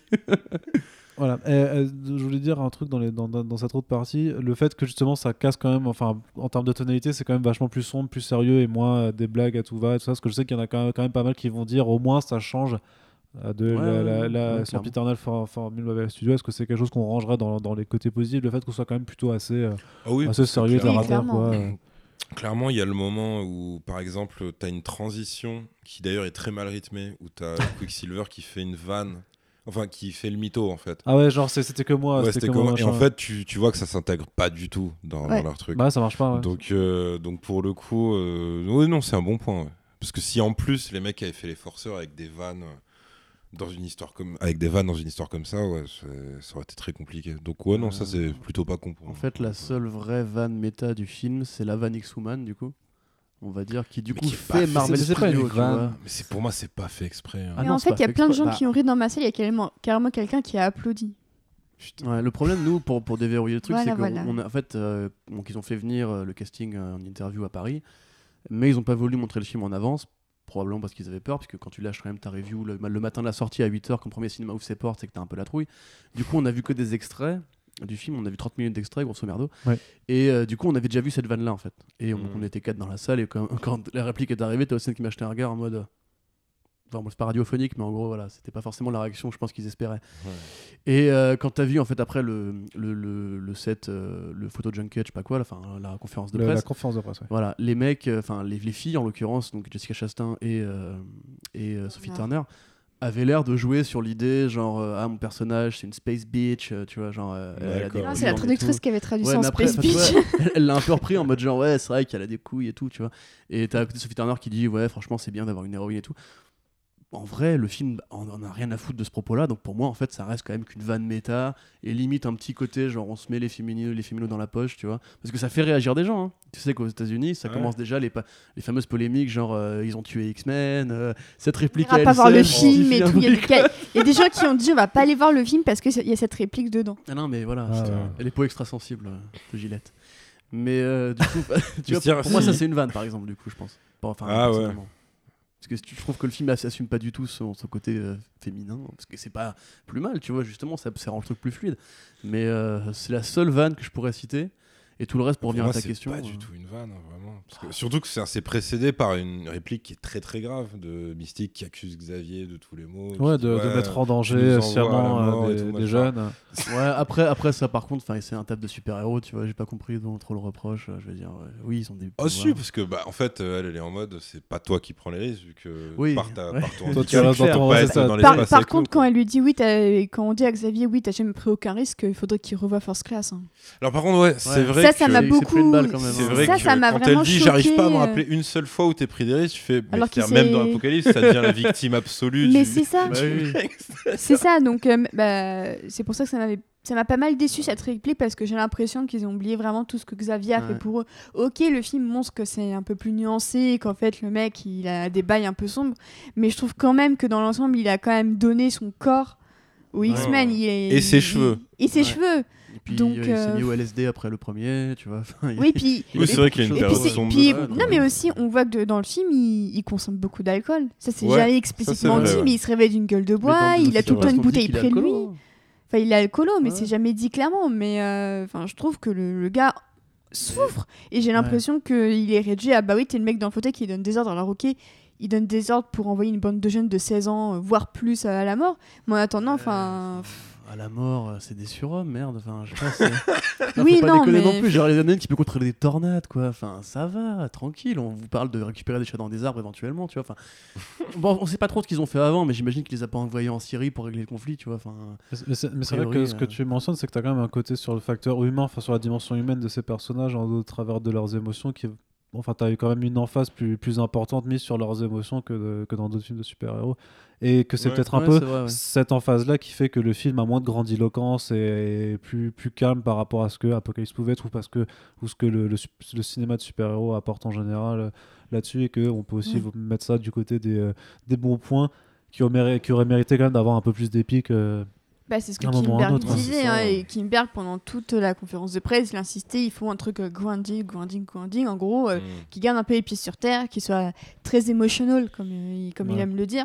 Enfin, c'était clairement une volonté de leur part de pas sombrer dans le feu d'artifice. euh, Ah bah, ça, ils ont réussi à ne, pas, à ne pas y aller dedans. Après, c'est dommage que sur le terrain de l'émotionnel, ils soient juste en train de faire une métaphore de la crise d'adolescence. Parce que Enfin, peut-être d'autres choses aussi à aborder. Quoi. Comme tu dis, il y a, d'autres thématiques qui sont intéressantes sur, euh, sur Xavier, par exemple. Mais même, même Jean Grey, enfin même euh, Sophie Turner disait oui, ce, ce- ce dont elle souffre, c'est une, c'est une, euh, c'est, euh, une métaphore de, des maladies mentales, de la bipola- bipolarité, schizophrénie. je trouve que ça se retrouve pas Ouais, du tout dans le film. Bah J'ai l'impression ouais, qu'ils ont ouais, vachement ouais. coupé ça Ouais, pour se dire finalement on va plus aller vers l'angle de, de, de, de la crise Je d'ado. suis, je suis en colère. plutôt ouais. que des- une- plutôt que à la des limite, t'as maladies le côté mentales. trauma, mais euh, ça va pas au-delà de ça ça. Ouais, ouais. c'est que- C'est comme si on me disait Incredible Hulk, c'est une parabole incroyable sur la schizophrénie euh, ou la bipolarité. T'es là, bah non, c'est juste. euh, il devient méchant à un moment donné. parce que C'est-à-dire, ses encore une fois, ça dépend de ton traitement, mais là, de ce qu'on a vu, c'est pas ça du tout. quoi. Bah, Bah peut-être qu'elle ça parlait de ça parce qu'elle a quand même une, toute une mémoire qui est enfouie, qui revient du coup C'est de pour ça, façon moi, pour très moi, violente le- quand elle retrouve son thématique père. du trauma, il n'y a pas de souci, Ouais. tu vois, c'est c'est abordé. Après, sur les conséquences que t'en vois, c'est malheureusement, ouais, c'est c'est très limité, donc c'est pas, c'est pas non plus à ce Mais Mais, du coup, ces euh, extraterrestres. bah, Et tu- puis, tu la merde. ouais. En plus, tu dis qu'il finit, enfin, c'est pas un feu d'artifice, le film il finit littéralement par un feu d'artifice. hein. C'est genre, euh, elles se tiennent, elles se balancent dans les dans l'espace, ça explose. C'est littéralement un feu d'artifice cosmique. euh, Oui, mais euh, Non, mais je veux dire, euh, je dis pas que c'est bien ou pas bien, hein, je dis juste, euh, voilà. Et pour le coup, enfin, je pense que, enfin, à mon avis, Sophie Turner a surtout essayé de. trouver- Excuse-moi, t'as la même réplique qu'à la fin d'Apocalypse aussi. De quoi De- de- Enfin, sauf qu'il transfère sur les émotions. Apocalypse disait ouais, moi je suis fort parce que je suis seul. Et genre je suis Ouais, plus fort. Genre, il dit, famille, Mais frère. non, nous on est une famille et donc c'est pour ça qu'on est plus Ah, fort. on est Elle a dit ouais, toi t'es faible parce que t'as des émotions et tout. Et ben non, en fait, je suis Ouais. plus fort grâce à Non mes mais en plus c'est Oh le même là. plot, c'est vraiment Apocalypse il, veut. Apocalypse il veut prendre le pouvoir de Xavier et là t'as Vuk qui veut prendre le pouvoir de, de Jean Grey. C'est littéralement le même finish en Ce qui, fait. ce qui d'ailleurs ouais, est pas ultra logique parce que tout leur, enfin il y a un dialogue qui fait que le film perd complètement, enfin que les méchants n'ont pas de consistance. Je vois ce que tu veux dire. C'est tu vois quand il dit ouais bah, ah mais c'est cool je vais pouvoir la manipuler et peut-être pour la première fois de notre histoire on va pouvoir pouvoir contrôler contrôler ce fameux pouvoir Voilà. incontrôlable. Ok jusque là ça tient machin c'est tiré par les cheveux mais pourquoi pas. Et en fait, Et en fait euh, dès que ah merde j'arrive pas à la contrôler tant que ça euh, bah c'est pas grave en fait si elle est consentante je peux absorber son pouvoir comme je veux juste par un contact. ouais. Wesh, Mais en fait euh, c'est- on vient de te dire l'inverse il y a une demi-heure. ça, tu vois. Surtout que le mec dit bien euh, rassemble les hommes au, Au cas, où elles j'arrive pas à la contrôle. contrôler. C'est ils- eux-mêmes te disent on la craint. Enfin c'est chaud et Ouais, tout. puis on après, c'est pour donner une meuf a un fausse impression de sécurité à Jean Grey, justement pour la manipuler en disant Regarde comment il te crée, mais eux ils n'ont pas peur de toi. alors, enfin, Ouais, mais ça c'est pareil. c'est enfin, c'est- c'est manipulation pure et simple. Moi, je veux bien l'allégorie de la crise d'ado et t'as des répliques qui vont carrément dans ce sens-là avec euh, Xavier qui dit putain, en, en ce moment elle change, elle se transforme et ça me fait Mmh, peur ouais, et compagnie. T'es là, bon, ok, d'accord, je vois l'axe. Mais après, bon, quand elle va, va rejoindre, en gros, on va dire. Je sais pas si tu prends l'équivalent de Stranger Things, c'est quand Eleven SK, c'est qu'elle arrive à New York avec la bande de punk euh, adolescents, tu vois, t'es un peu genre, bon, déjà c'était un peu ridicule à ce moment-là. Mais là, en J'ai plus. vu juste en- je l'ai vu juste en photo mais ça avait l'air pas mal. Ah ouais, non, il faut que tu fasses ça. mec. il faut que tu fasses ça, c'est le moment où la série est vraiment partie en couille. hein. Mais en fait, du coup, t'as le même truc avec genre le côté, tu vois, nous, on va pas te juger, on va accepter tes différences et tout. Je vois l'intérêt du truc. Mais quand après, la meuf te dit, par contre, il va quand même falloir qu'on détruise le monde et les humains avec, tu vois, t'es en mode genre, bah non, ça s'arrête là, tu vois. Si elle est pas méchante et manipulée par le phénix, juste elle rentre à la maison, elle s'explique, euh, voilà, puis elle elle a quand même tué quelqu'un à ce moment-là. Ouais, Donc, ouais. euh, moi, la bipolarité, etc., non, c'est juste que c'est mal écrit, ils savent pas quoi faire avec ce personnage-là. Mais je pense que Sophie je pense que Turner. t'as la, la galère de mise en scène parce que quand la méchante euh, lui projette euh, genre oui en fait euh, tu pourrais être une déesse sur terre et machin. Enfin, concrètement t'as une espèce La de- presse PowerPoint. une espèce ouais, t'as t'as une espèce d'hologramme moche avec des montagnes, un bête de soleil, et tu te dis mais de quoi tu T'as parles l'impression qu'il rejoue la création euh, de la Terre, sauf que là, bah, c'est Sophie Turner qui joue le jeu, euh, à peupler, à donner le ce soleil. et truc-là, tu l'as dans tellement de films de super-héros, le coup de la présentation PowerPoint, ou genre, ça va se passer comme ça, comme C'est ça. Dans Man of Steel, t'as Zod qui montre, regarde, t'as vu Krypton, bam bam. Du coup, il y a des, des cadavres partout. C'était mieux fait à l'époque. C'était mieux fait d'ailleurs parce mieux que fait à bah, pour le coup Snyder il avait une petite vision Ouais, et ouais, donc t'avais le truc de c'est toi Superman qui commençait à se faire ensevelir sous Ouais, le crâne ça, et voilà. tout. Bah, tu vois, ça Bah, c'était pas un truc, dégueu, quoi. tu vois. T'as pareil avec, euh, avec euh, merde, euh, Gardien 2, tu sais, où euh, t'as le père Ego Ah qui oui, montre, ouais, regarde, on va faire comme ci, comme ça, après tout le monde va être comme moi, enfin tout le monde va être comme moi, etc. Et ce côté, genre le vilain qui t'explique son plan machiavélique, on va terraformer la Terre, parce que du coup, nous, nous on pourra habiter dessus et compagnie. Putain, mais t'as envie de dire, ça fait 15, 20 ans que je me mange ça dans la tronche, j'en ai marre. Euh, ils nous refont dans Godzilla aussi. Enfin, genre, tu sais, c'est le, le, le trick du scénariste feignant. C'est comme tu la bombe nucléaire qui arrive à la fin et que du coup, toi, toi, péter vite. T'es genre, mais non, mais arrêtez, c'est pas comme ça qu'on crée de l'enjeu. On crée pas de Ah l'enjeu en c'est créant ça. une race au- en random qu'on a pris dans, un- dans un comics obscur parce qu'il fallait un antagonisme euh, faceless, hein, encore une fois.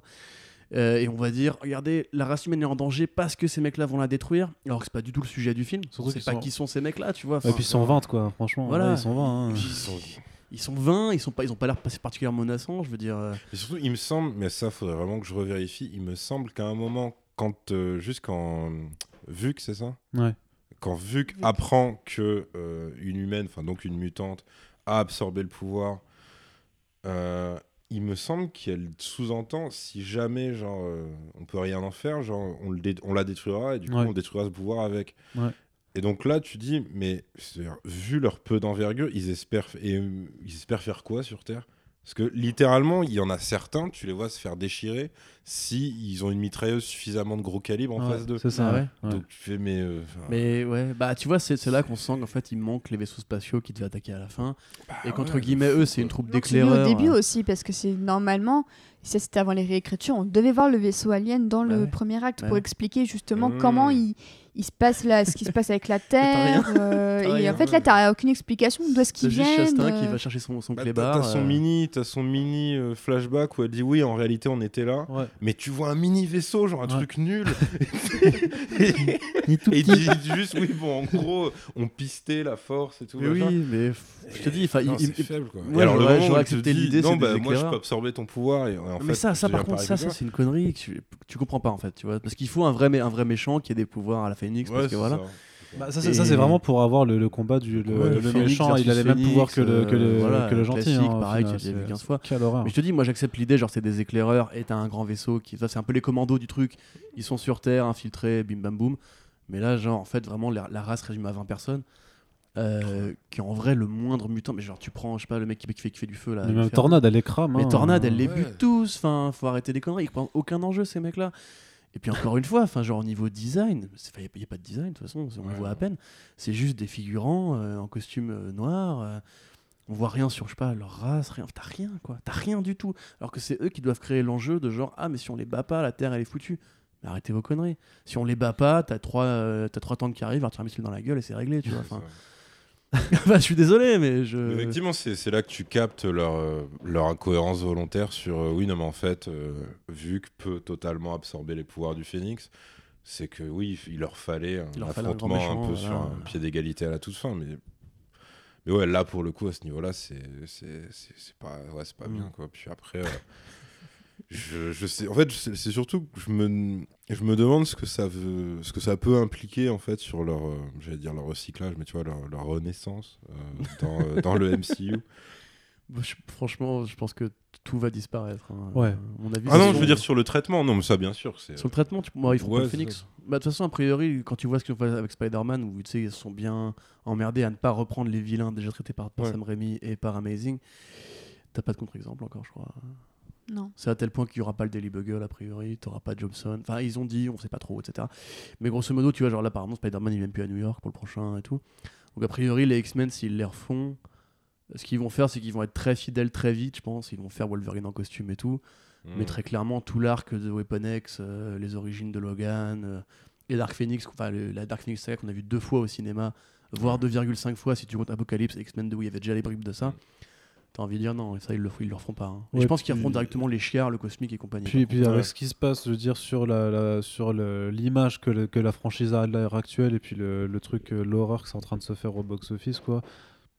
Vraiment, faut pas, faut pas. Et et de toute façon, Faggy a déjà dit qu'ils n'étaient pas précis. Ils ont déjà dit que pour leur euh, slate de la phase 4, du coup, il c'était déjà rempli pour les 5 prochaines années.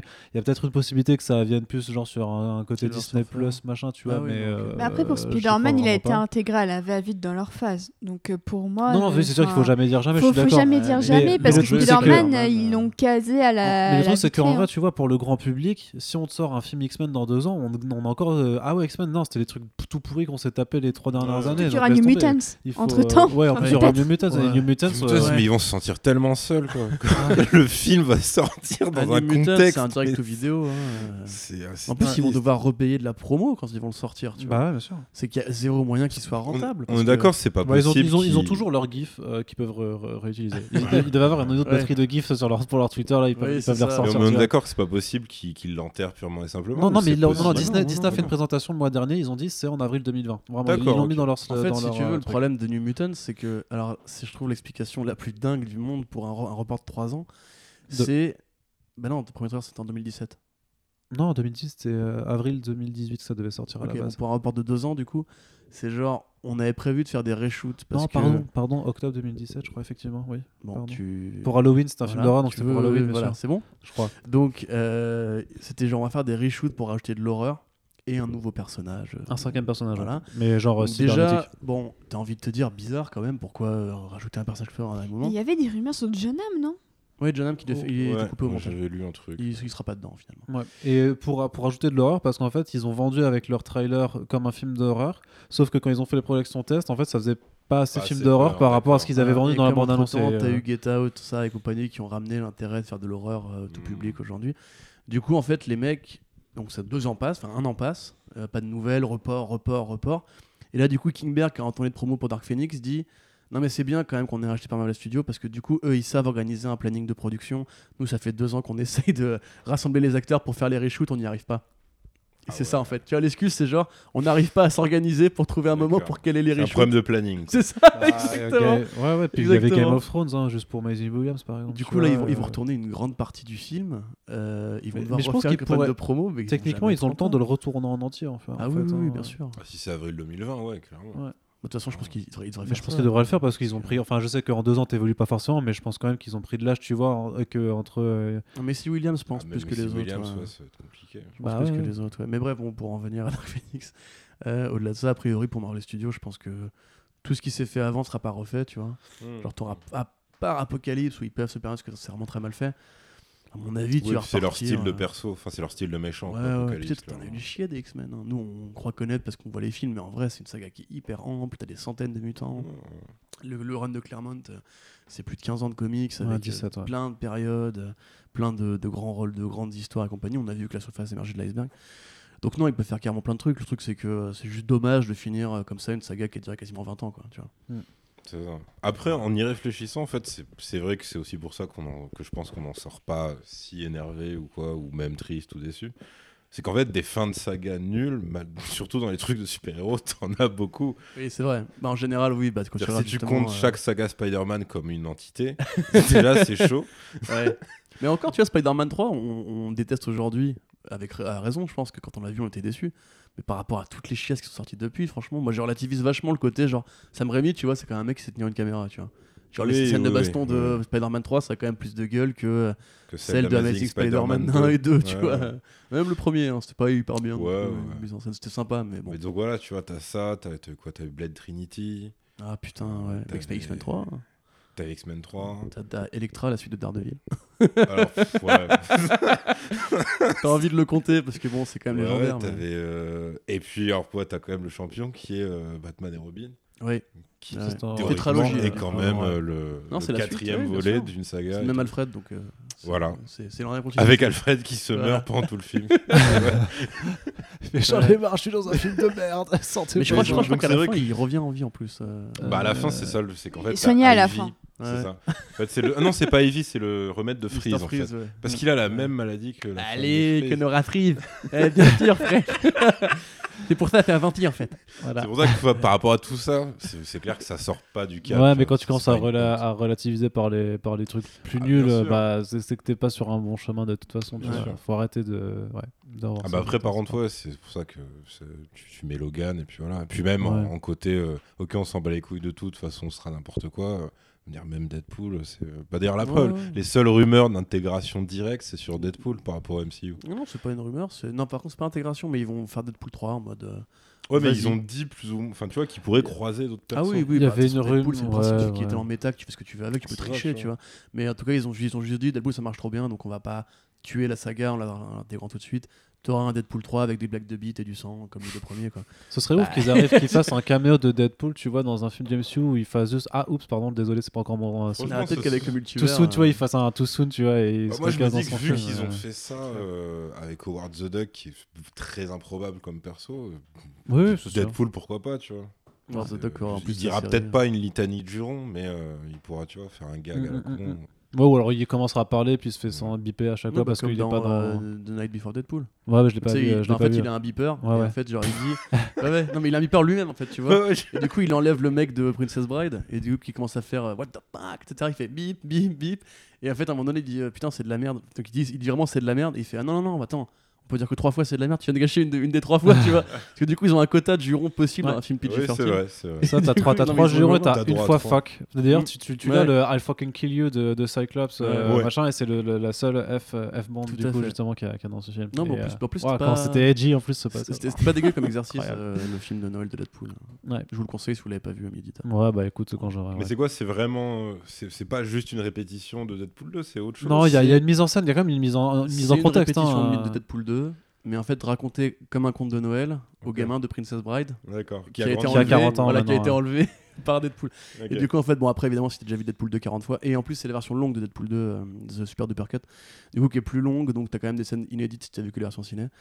Et euh, ouais, en fait, moi, j'avoue, je l'ai un peu mettre en accéléré pour le truc que je connaissais déjà, et j'étais directement au passage narratif, euh, où il raconte le truc, et pour le coup, c'est assez rigolo, parce que tu sais, il se fout de la gueule de la Fox en disant que c'est comme. C'est comme Nickelback, tu vois, c'est genre. euh, Ah oui, je l'avais vu comme- dans le trailer. C'est genre. C'est ce comme c'est, c'est- on est dans un Marvel et tu fais non, non, vous êtes dans un Marvel produit par la Fox. C'est comme si les Beatles étaient produits par Nickelback, tu vois. Donc, Ouais. euh, Mais ils en sont très conscients en plus, genre, parce que même même Dead- Deadpool fait des. Il dit genre maintenant on est Disney, tu vois. ouais. Il dit Ouais, genre ouais, now we're Disney, tu vois. Donc c'est vraiment très conscient de ce que c'est. tu vois. Est-ce qu'on finit du coup euh, Oui, avec bah, crois euh, la- les là, notes hein, Les notes, là, ça, fait, ouais. ça fait une heure et demie. On va pas forcément durer plus longtemps que ça. hein. C'est pas, Ouais, non, voilà, voilà. alors, ça hein. ne mérite pas. Océane, du coup, ta note sur 5, 2,5. 2,5. Tu veux développer élaborer un peu plus? Parce que en fait, j'en suis pas ressortie énervée. Je trouve qu'il y a du bon comme du moins bon. Euh, j'ai, en fait, c'est, c'est bête à dire, mais j'ai juste de l'attachement pour, euh, pour la saga et pour les personnages. Et euh, ouais, je mets, je mets deux et demi parce que je trouve que clairement, on en ressort en se disant que ça, ça aurait pu être mieux sur plein de sujets, mais avec Kimberg à la caméra et tout ce que ça impliquait comme reshoot et tout, ça aurait pu être bien pire. Ouais. Ça évite pas mal de, de choses qui me déplaisent pas mal, donc euh, je mets 2,5 parce que ça, ça mérite pas plus, mais ça mérite pas moins. Bah moi, j'ai déjà mis ma critique Ouais, ouais. euh, à l'écrit. La donc, critique euh, en ligne, donc du coup, euh, Split. Donc ouais, évidemment, pareil, 2,5. Euh, mais je tendais quand même à relativiser le truc, c'est que là, en en parlant, ça m'a quand même agacé sur 2-3 points. Mais en fait, euh, le fait d'avoir vu Godzilla 2 entre-temps... Ah, bah bon. non mais vraiment, euh, j'en parle un peu sur Twitter pour ceux que ça intéresse. Mais je trouve qu'il y a vraiment un laisser-aller dans les prods à Hollywood depuis 5 ans, tu vois, Predator, euh, Godzilla 2, Hellboy, tu vois, il y a vraiment un côté genre des producteurs quand tu imagines vraiment bah, des Brett Ratner-like, tu vois, qui arrivent et qui foutent le boxon parce que c'est ça qui marche, c'est ça que les gens veulent, mais t'en t'en sais rien, faire un bon film déjà pour commencer. Et au final, ça fonctionne même pas au box-office, donc Bah c'est même, ouais. c'est même pas comme si c'était Enfin, la science Godzilla infuse. 2 un peu mieux quand même, mais euh, Un peu mieux, mais enfin, il a, il a carrément son, malsains, son mais- box-office, ce premier week-end aux États-Unis, a carrément fondu de moitié par Ouais. rapport au premier Godzilla de il y a 5 ans. Donc, euh, c'est à le Marvel relativiser. Studios hein. ne réussit pas forcément à tout le monde, mais du coup, mais Surtout que, le- enfin, si on fait une parenthèse, moi je pense que le bouche à oreille de Godzilla 2, il est dégueulasse. mais Ouais. Aux ce États-Unis, par contre, Mais ça, il a l'air d'être mieux défendu. Les gens, Ah ils vont ouais plusieurs ouais, fois. vraiment Ah si, si, pour le coup. Euh, T'as un mec qui, que Arnaud averté d'ailleurs, qui disait euh, Comment ça se fait que Godzilla 2, à chaque fois que tu le revois, il est un peu mieux? Et t'avais genre, moi je me attendais que le mec se fasse troller à mort, tu vois. Et dans les commentaires, c'était genre Ouais, putain, t'as raison, j'en suis à la septième fois et c'est de la frappe. T'es là. Je- Non, bah oui, ça mais- sort de mon cinéma, tu vois. Bon, C'est ces après, peut-être qui un marché qu'on euh, soupçonne pas, peut-être vraiment de- d'espèces de fans puristes, juste des créatures, des Ah non, titans. non, mais quoi, je fais, je fais partie de ces fans puristes des créatures. Ouais, mais juste qu'ils sont contents de les voir pour la première fois dans le cinéma occidental, tu vois, je sais pas. Parce que c'est la seule explication que j'aurais. enfin, c'est, euh, C'est scandaleux quand même. Le Du scénario. coup, du coup, du coup, tu nous Oui, parles pardon, on arrête de digresser, excuse-moi. Donc ouais, donc euh, proportionnellement à toutes ces merdes là, je trouve qu'il y a quand même une authenticité dans la saga X-Men qui ne se trahit pas pour ce dernier opus, qui arrive à faire mieux qu'Apocalypse à mon sens parce qu'Apocalypse c'était Ouais. vraiment, euh, je pense, le plus mauvais avec Non, parce c'est Isaac était détestable dans ce, dans ce, enfin Apocalypse c'était détestable. pas la faute d'Oscar. Isaac. Non, pas que lui, non, mais je Oscar Isaac, il a pas du tournage, C'est la était faute de Brian. Singer euh, qui a fait un film de merde quoi. Ça Ouais. Non mais je veux dire que, que Apocalypse, moi j'étais ressorti, j'étais vénère. Je me suis dit putain, Ouais. j'ai j'ai pas aimé les j'ai gens. pas été le j'ai- voir au ciné, tu vois, tu vois, ça m'a fait chier de le voir. J'ai fait le fameux combo euh, bière colocataire et grand écran et en fait Et le même- Blu-ray que t'avais même- acheté. et méchés au gros de film, on commençait à insulter la télé, tu vois. Donc on, était vraiment, euh, on commençait vraiment à être pas bien, tu vois. Je crois que je sais pas si on a réussi à le finir en, une fois, tu vois. Cette pauvre télé qui vous avait rien fait en plus du coup. tu Ouais, c'est- pauvre télé, un bel écran en plus, euh, Ouais. 23 pouces. Donc, euh, qu'est-ce que je voulais dire? Ouais, du coup, par rapport, bah, par rapport à tout ça, arrêtez de me couper la parole. C'est euh, honnête.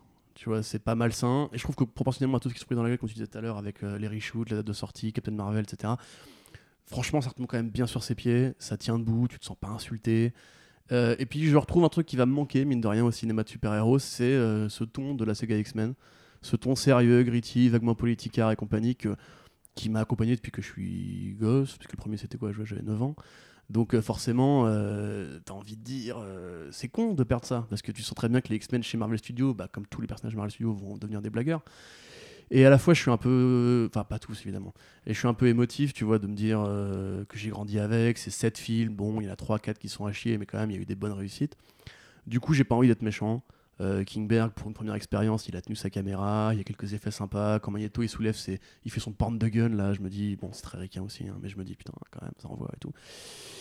Juste, euh, si on prend en compte les fins de saga dont on parlait tout à l'heure, ça tient la dragée haute à plein d'autres films plus mauvais.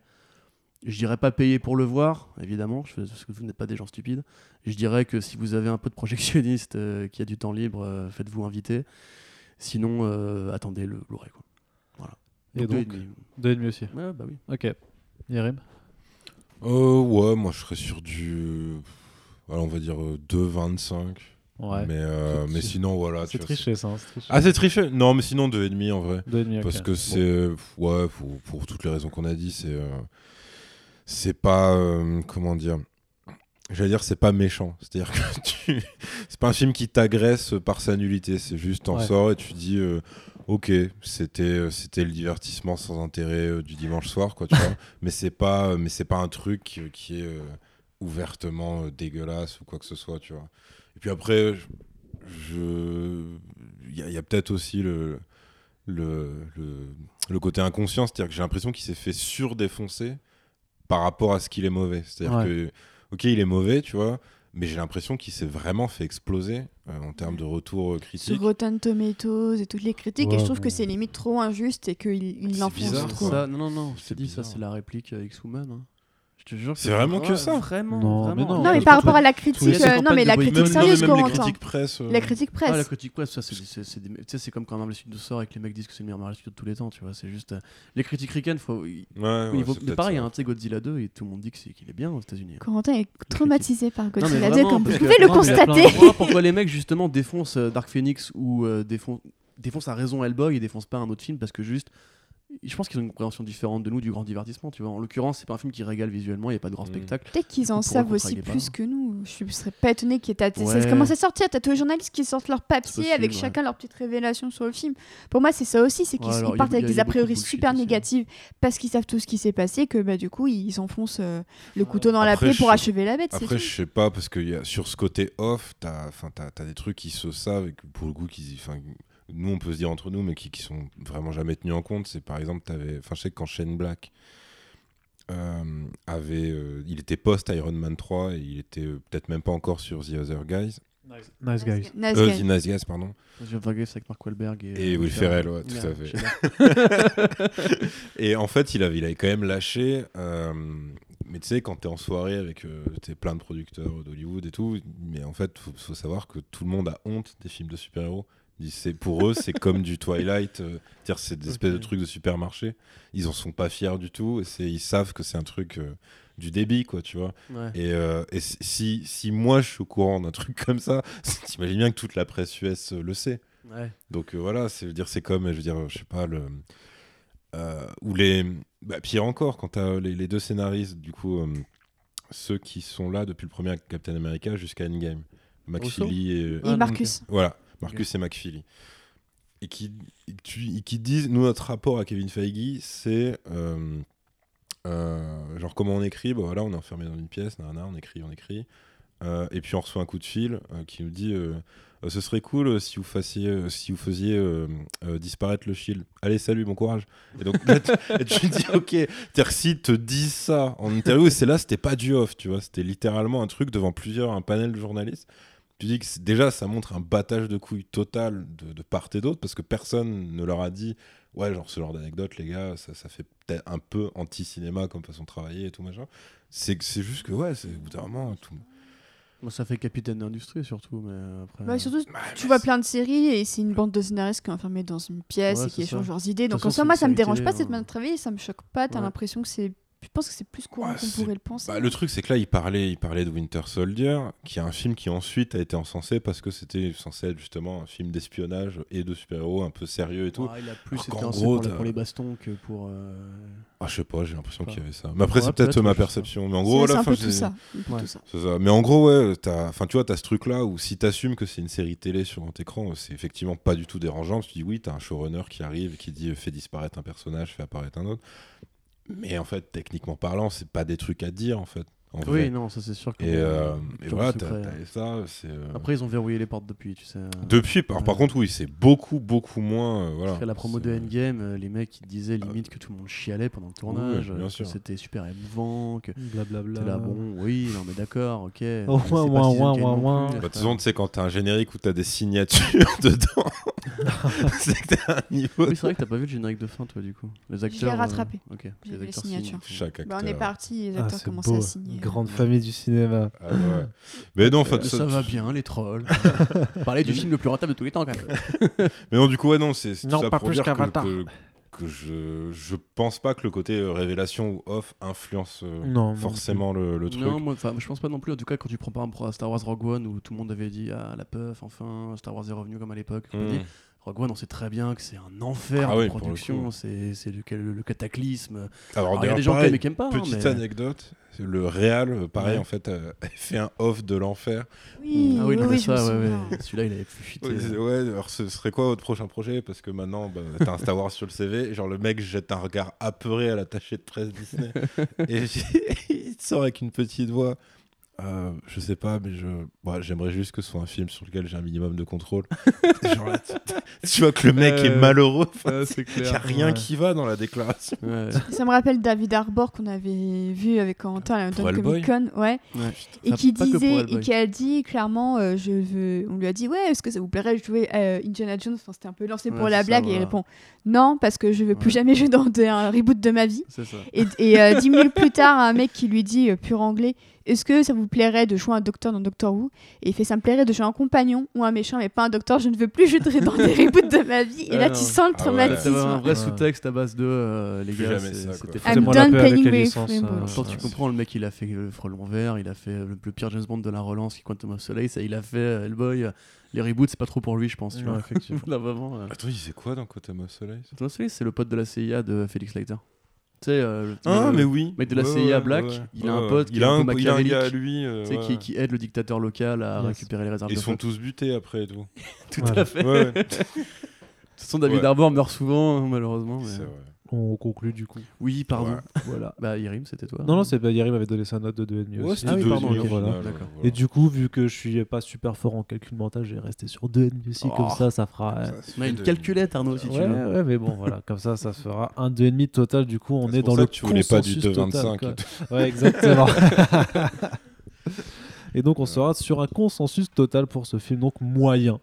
Moyen, et puis non, mais comme dit, il faut juste voir le bon côté des choses avec euh, les critiques négatives américaines et le score très faible de Rotten Tomatoes, c'est que ça permet à nos confrères putaclic de faire des articles sur X-Men, élu pire film de l'année euh, par ça, par contre, c'est vraiment un truc de bâtard parce que tu peux pas dire que Endgame c'est le meilleur investisseur de tous les temps et que X-Men Dark Phoenix c'est le pire X-Men de tous les temps. Non, bien sûr que non, mais euh, ils le font quand même. Mais voilà, c'est- j'avais juste envie de- d'en placer c'est- euh, le côté meilleur film de l'année en Ouais, c'est insupportable, quoi. Voilà, c'est ça. C'est juste que ça ça n'a aucun sens, que ça pas de sens déjà, ça n'a pas, ça a pas de fond, c'est inintéressant non, au possible. voilà. Allez Et on espère en tout cas que ce podcast, au contraire, vous aura Allez intéressé Mid-90s. Par ce Allez qu'on voir a Rocketman aussi. Rocketman. Arrêtez de Allez voir des bons films. Arrêtez. des super-héros. Non, Lisez non. des comics, c'est beaucoup mieux que Voilà. les films. Lisez des comics, bah, lisez de la, Lisez la Dark Phoenix Phoenix Saga, Saga, voilà. par exemple. Mm.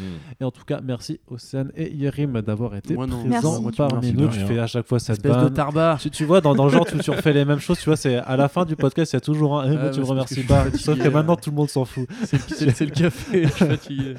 Voilà, merci Corentin aussi d'avoir Bah, été de rien. présent. Ça m'a fait plaisir d'être là. Et on se retrouve donc très bientôt pour les prochains podcasts sur Comics Blog et peut-être qu'on verra Oui. un bon film puisque le prochain c'est Brightburn. Allez, Mm. salut Salut. Salut. Salut.